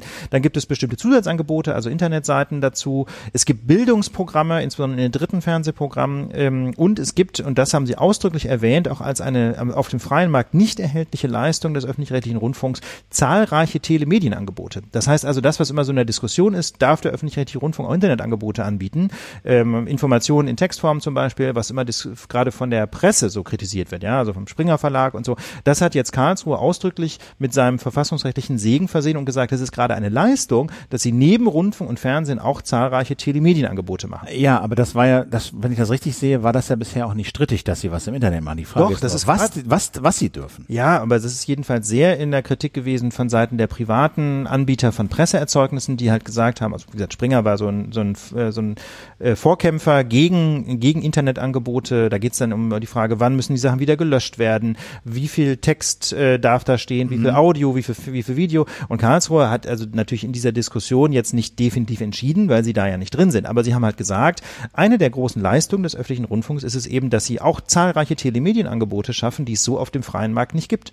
Und ähm, damit denke ich, haben die öffentlich-rechtlichen Rundfunkanstalten jetzt für weitere Verhandlungen ja zum Thema, was dürfen wir im Internet, deutlichen Rückenwind aus Karlsruhe. Ja, da bin ich mal gespannt. Also ich erlebe das so aus dem Innenraum von einigen öffentlichen Rundfunksendern, wo ich so ein bisschen das Gefühl habe, ähm, die dürften eigentlich äh, jetzt schon mehr, als sie eigentlich tun, aber sag mal so, der Wille äh, fehlt da so ein bisschen, diesen Freiraum auch zu nutzen. Das gilt nicht für alle, ja. aber da bin ich mal gespannt, ob sich diese Kultur so ein bisschen ändert, ob das Bewusstsein auch da ist, wir machen hier auch Internet und da müssen wir, da können wir den jetzt schon sagen wir mal, bestehenden, vor diesem Urteil bestehenden Freiraum besser nutzen und der Freiraum, der hier vielleicht noch dazukommt, Ja. äh, den, den, den, den werden wir jetzt auch noch ausnutzen. Also das ist ja kein Automatismus, dass das auch passiert. Nein, das ist überhaupt kein Automatismus, aber man kann jedenfalls sagen, es gibt ich meine, man weiß nie, was man reininterpretieren kann in so eine Passage in einem Urteil, aber jedenfalls ist es so, dass das äh, Bundesverfassungsgericht die zahlreichen Telemedienangebote als eine spezifische Leistung des öffentlich-rechtlichen Rundfunks gewertet hat. Ja, äh, gerade diese, diese, ähm, äh, dieses bunte Potpourri an, in, an Programmen, die ich gerade aufgezählt habe, Vollprogramme, Spartenprogramme, Zusatzangebote, Bildungsprogramme, Hörfunkprogramme, Fernsehprogramme,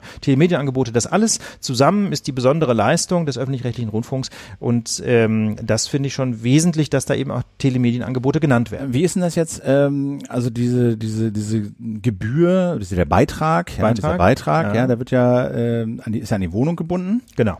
Äh, und du musst ihn auch noch für sonst noch was zahlen? Also Ja, für, für, für Betriebsstätten, also es gibt Wohnungen, Betriebsstätten müssen auch zahlen und Autos müssen zahlen oder Fahrzeuge. Und das ist okay? Das ist im Grundsatz alles okay. Das Einzige, was nicht okay war, war die Zweitwohnung. Zweitwohnung, weil man halt immer nur in einer Wohnung zugleich sein kann. Das heißt, da korrespondiert keine erweiterte Nutzungsmöglichkeit mit der doppelten Zahlungspflicht. Aber auch da sagt Karlsruhe, das muss natürlich auch irgendwie zu managen sein. Diese Befreiung von, der, von dem Beitrag für die Zweitwohnung, die kann man vom Antrag abhängig machen. Also grundsätzlich mal muss, wird für jede Wohnung Rundfunkbeitrag fällig. Ähm, man muss sich dann halt befreien lassen von dem Beitrag. Zweitwohnung. Zweitwohnung und auch, dass man für die erste zahlt. Ja. Ah ja, okay. Nur, es geht nur darum, dass die Doppelzahlung vermieden wird. Wenn du zwei Wohnungen hast, aber für die eine auch nicht zahlst, weil dein Mitbewohner zahlt, Okay. dann zahlst du halt für die zweite. Alright. Insofern würde ich sagen, äh, Bewertung des Ganzen, ich persönlich sehe das Halleluja. positiv. Ich finde, sage Halleluja, genau so. Und vor allem hoffe ich, dass da der, mit die Diskussion jetzt mal durch ist. Und ich würde mir auch einfach wünschen vom öffentlichen rechtlichen Rundfunk generell etwas mehr Souveränität, etwas mehr durchgedrückte Brust und sagen, so Kinders, wir haben es schriftlich aus Karlsruhe, wir sind hier die Sender, die wesentlichen Beitrag leisten dazu, dass diese Demokratie funktioniert. Und jetzt macht euch mal locker, die 17 Euro im Monat sind gut angelegt. Ja. Das sehe ich auch so. Ich würde mir dann halt wünschen, dass sie auch so programmatisch äh, dann auch ein bisschen mehr andere Schwerpunkte setzen. Also Das ist ein wichtiger Punkt. so, dass Das sie, ein- dass ja. sie, dass Souveränität. sie ein bisschen Souveränität, dass sie programmatisch da ein bisschen selbstbewusster auftreten, dass sie aber auch äh, für bestimmte Sachen einfach äh, keine Kohle mehr ausgeben, vielleicht, weiß ich, Ja. so bestimmte Sportveranstaltungen, Die absurd teuer sind. die absurd teuer sind. die sonst im freien Rundfunk auch liefen. auch also liefen, genau. Rundfunk Da würde ich auch sagen, irgendwie äh, Champions League, äh, bestimmte Spiele, wo ich sage, ja, das, da, da finden sich auch Private, die das machen. Und Ja. die refinanzieren das dann auch mit Werbung und das ist alles fein. Völlig in Ordnung. Und Das muss äh, nicht aus Gebühren das oder muss nicht aus, Beiträgen das muss nicht aus Gebühren Ja. bezahlt werden. Ja. Also ähm, eher dann wirklich einen Schwerpunkt zu setzen und zu gucken, okay, was sind denn die Nummern, Ja. für die wir nur das Geld haben, ja, und die sich sonst vielleicht ökonomisch nicht lohnen. Ich sage nicht, dass sie jetzt ein totales Nischenprogramm machen sollen, aber ich würde mir da eine stärkere Akzentuierung wünschen, ja. Ja. Ähm, ja. Man muss Punkt. sich im Grunde bei allem, was um, man da macht. um diese Glaubwürdigkeit auch wiederherzustellen. Also man, ich glaube, man kann sich bei allem, was man da macht, kann man sich fragen, warum werden wir über Beiträge finanziert? Weil wir einen wesentlichen Beitrag dazu leisten, dass diese Demokratie funktioniert. Das heißt, alles, was man da tut, muss im Grunde unter der Überschrift stehen, sind wir ein Diskursraum im weitesten Sinne. Ne? Und das bedeutet nicht, dass wir deswegen keine Popwelle mehr machen können. Natürlich kann man weiterhin auch äh, so Wellen haben wie, keine Ahnung, NDR 2 oder so, ne? oder Bayern 3. Eins live oder Eins was? live, was der Himmel, ne? Diese ganze, das ist natürlich weiter in Ordnung, solange die dann eben in ihrem Nachrichtenblock Nachrichtensendungen bringen, die substanziell besser sind als im Dudelfunk. So und ähm, genau, das wäre, das wäre, finde ich auch äh, mein Genau. Wunsch aus dieser Richtung. Aus dieser Richtung. Und das ist nämlich, das ist die große Chance, die ich sehe in dieser Sendung, ähm, dass, dass der öffentlich-rechtliche Rundfunk da enorm an Souveränität gewinnt in den Verhandlungen gegenüber anderen Presseverlagen, Stichwort, was dürfen sie im Internet? Und zum Zweiten bei der Gestaltung des Programms. Einen klaren Schwerpunkt auf Qualität, einen klaren Schwerpunkt auf Information und Kultur. Das bringen, was vielleicht sonst kommerziell nicht so erfolgreich Ja. wäre, aber was halt wahnsinnig wichtig ist, damit der Laden läuft. Ich finde zum Beispiel einen Kritikpunkt, den ich lange hatte, wir müssen gleich zum Schluss kommen, weil ich den Ja. ja. abholen muss, aber äh, ein Kritikpunkt, den ich mal hatte, so, der auch bei vielen war, ist, was machen sie denn eigentlich für Leute unter 20 oder 15? So, ne? Ja. Da finde ich zum Beispiel, haben sie mit Funk Ja. einen durchaus veritablen Ja. äh, Funk, das junge das Videoprogramm. Video Videoprogramm, was im Wesentlichen auf YouTube läuft, äh, auf, Mhm. als Videokanal. Ich weiß nicht, die haben mittlerweile 100 oder sowas Formate. Äh, wirklich viele, ja, echt viele, ähm, äh, von denen ich äh, einige gucke, muss ich ehrlich Ja. sagen. Und die sind gut gemacht, da kann man sich im Detail drüber streiten, aber die sind dem Kanal entsprechend gemacht, die sind nicht anbiedernd, äh, das ist eine vernünftige Haltung, gleichzeitig viel auch mit Bildungsgeschichten verbunden und so. Also ich finde, da ist nicht alles perfekt, aber da sind sie einen sehr guten und konsequenten Weg gegangen, den man verbessern kann, aber da finde ich, haben sie zumindest erstmal einen sehr guten Aufschlag mitgemacht. So und in die Richtung könnte es auch, äh, äh, sagen wir mal, bei anderen Inhalten. Ja, oder. Kakadu ist ja auch so ein Beispiel. Ja, das jetzt aber Kinderprogramm. Das Ja, das Kinderprogramm Kakadu auf im Deutschlandradio äh, oder Deutschlandfunk Kultur heißt es ja jetzt, steht eben zurzeit zur Diskussion. Und da würde ich zum Beispiel sagen, die glaube, Schließung das steht nicht mehr zur Diskussion. Ist das wirklich einfach beschlossen? Ja, ich glaube Und schon. da muss man halt einfach sagen, das kann nicht wahr sein. Wenn ich die Karlsruher Entscheidung lese, dann muss ich halt einfach sagen, dafür gibt es diesen Beitrag, dass ihr solche Sendungen wie Kakadu im Programm habt. Also da muss man klar sagen, ich habe ich hab nicht mitbekommen, dass die Diskussion schon beendet ist. Ich fand nur, dass das ein wahnsinnig schönes Beispiel dafür ist, warum überhaupt jemand Gebühren, bei- also Beiträge zahlt. Und das zuzumachen, ähm, muss man ganz ehrlich sagen, dann soll man lieber irgendeinen Dudelfunk abschaffen. also das war jetzt mein letzter Stand von vor drei Ja. Wochen oder so. also das geht dann eben einfach nicht mehr. Okay. Ich würde sagen, wir, müssen- kommen zur Verabschiedung. Wir kommen zur Verabschiedung. Wir sagen äh, danke fürs Zuhören, danke für eure Unterstützung, äh, danke, dass ihr durchgehalten habt, äh, danke, dass ihr uns die Treue haltet, danke, dass ihr die Lage weiterverbreitet, mündlich und im Internet. Die Lage für diese Woche ist abschließend äh, und ausführlich beurteilt und analysiert. Aber wichtig, wichtig, wichtig, Ja. bevor ihr ausschaltet, Ja. das ist ganz wichtig. Ich Ja. hoffe, dass es die Leute noch hören, Philipp. Ja. Ja, du hast jetzt so lange dich verabschiedet. Das war zu lange, nicht, dass sie jetzt wegklicken. Okay, wer hört nochmal zurück, spul, spul, spul, spul, spul. Wir machen nämlich eine, wir machen nämlich jetzt eine klitzekleine Sommerpause, haben wir angekündigt. Zwei Folgen fallen nochmal aus, Ja. wegen Urlaubs. Wegen Urlaubs. Ich habe es gesagt, bei mir geht's nach New York, Philipp ist auch nochmal weg. Aber wir sind am 10. August wieder da. Und zwar ähm, mit einer klitzekleinen, ganz fast privaten Lage live auf Hiddensee. Wir sind eingeladen worden von einem kleinen süßen Restaurant im schönen Ort Kloster auf Hiddensee. Dort werden wir ähm, am 10. August abends um 20.30 Uhr eine ganz kleine Lage live anbieten. Dafür wird es auch Tickets geben. Ähm, oder gibt es vielleicht schon? Mal gucken. Schaut mal auf tickets.küchenstut.io. Wir haben nur ganz wenig Karten. Deswegen, ja, wir müssen, wir müssen das so ein bisschen managen, Ja. weil da sehr wenig Plätze zur Verfügung stehen. Wir wollen Ja. natürlich euch äh, irgendwie die Möglichkeit geben, für die, die da vielleicht mal hinkommen wollten. Wunderschöne Insel, kann man nur empfehlen. Deswegen, Äh, aber ja. auch eben so ein paar Leute, die sowieso da sind, so ein paar Anwohner, Nachbarn, keine Ahnung. Deswegen wird's auch ganz, ganz billig Ich dieses seid Mal. Billiger als sonst eine So. Lage live. Aber äh, tut uns den Gefallen, äh, bitte klickt euch wirklich nur ein Ticket, wenn ihr auch wisst, sicher wisst, dass ihr auf Hiddensee seid, denn wir können sicher sein, dass jeder Platz, der weggeklickt ist, einfach sonst fehlt. Genau, und wenn dann Leute sich ein Ticket klicken, dann müssen wir den frei halten. Und Leute, die vielleicht an der Gartentorte stehen, kommen nicht rein, weil wir noch denken, da kommt noch jemand und so. Also- also äh, das ist so, ne? Aber wenn ihr auf Hiddensee seid, freuen wir uns total, euch zu sehen. 10.8. Deswegen- 10.8.2030. Genau, werden nur so 30, 40 Leute, also wirklich ganz Irgendwie, intimer, ganz, ganz- ganz intimer. Rahmen. Insofern, wir freuen uns total, wenn ihr kommt und wenn ihr auf Hiddensee seid. Genau, und damit endet dann unsere zweite Sommerpause ähm, und, dann, sind machen wir auch durch. wieder da Dann für wir bis durch. Weihnachten. Bis Weihnachten. Jo, Alles klar, das war's jetzt wirklich. Vielen Dank fürs Zuhören. Euch eine schöne Woche. Bis und bald. Bis dann. Ciao. Ciao.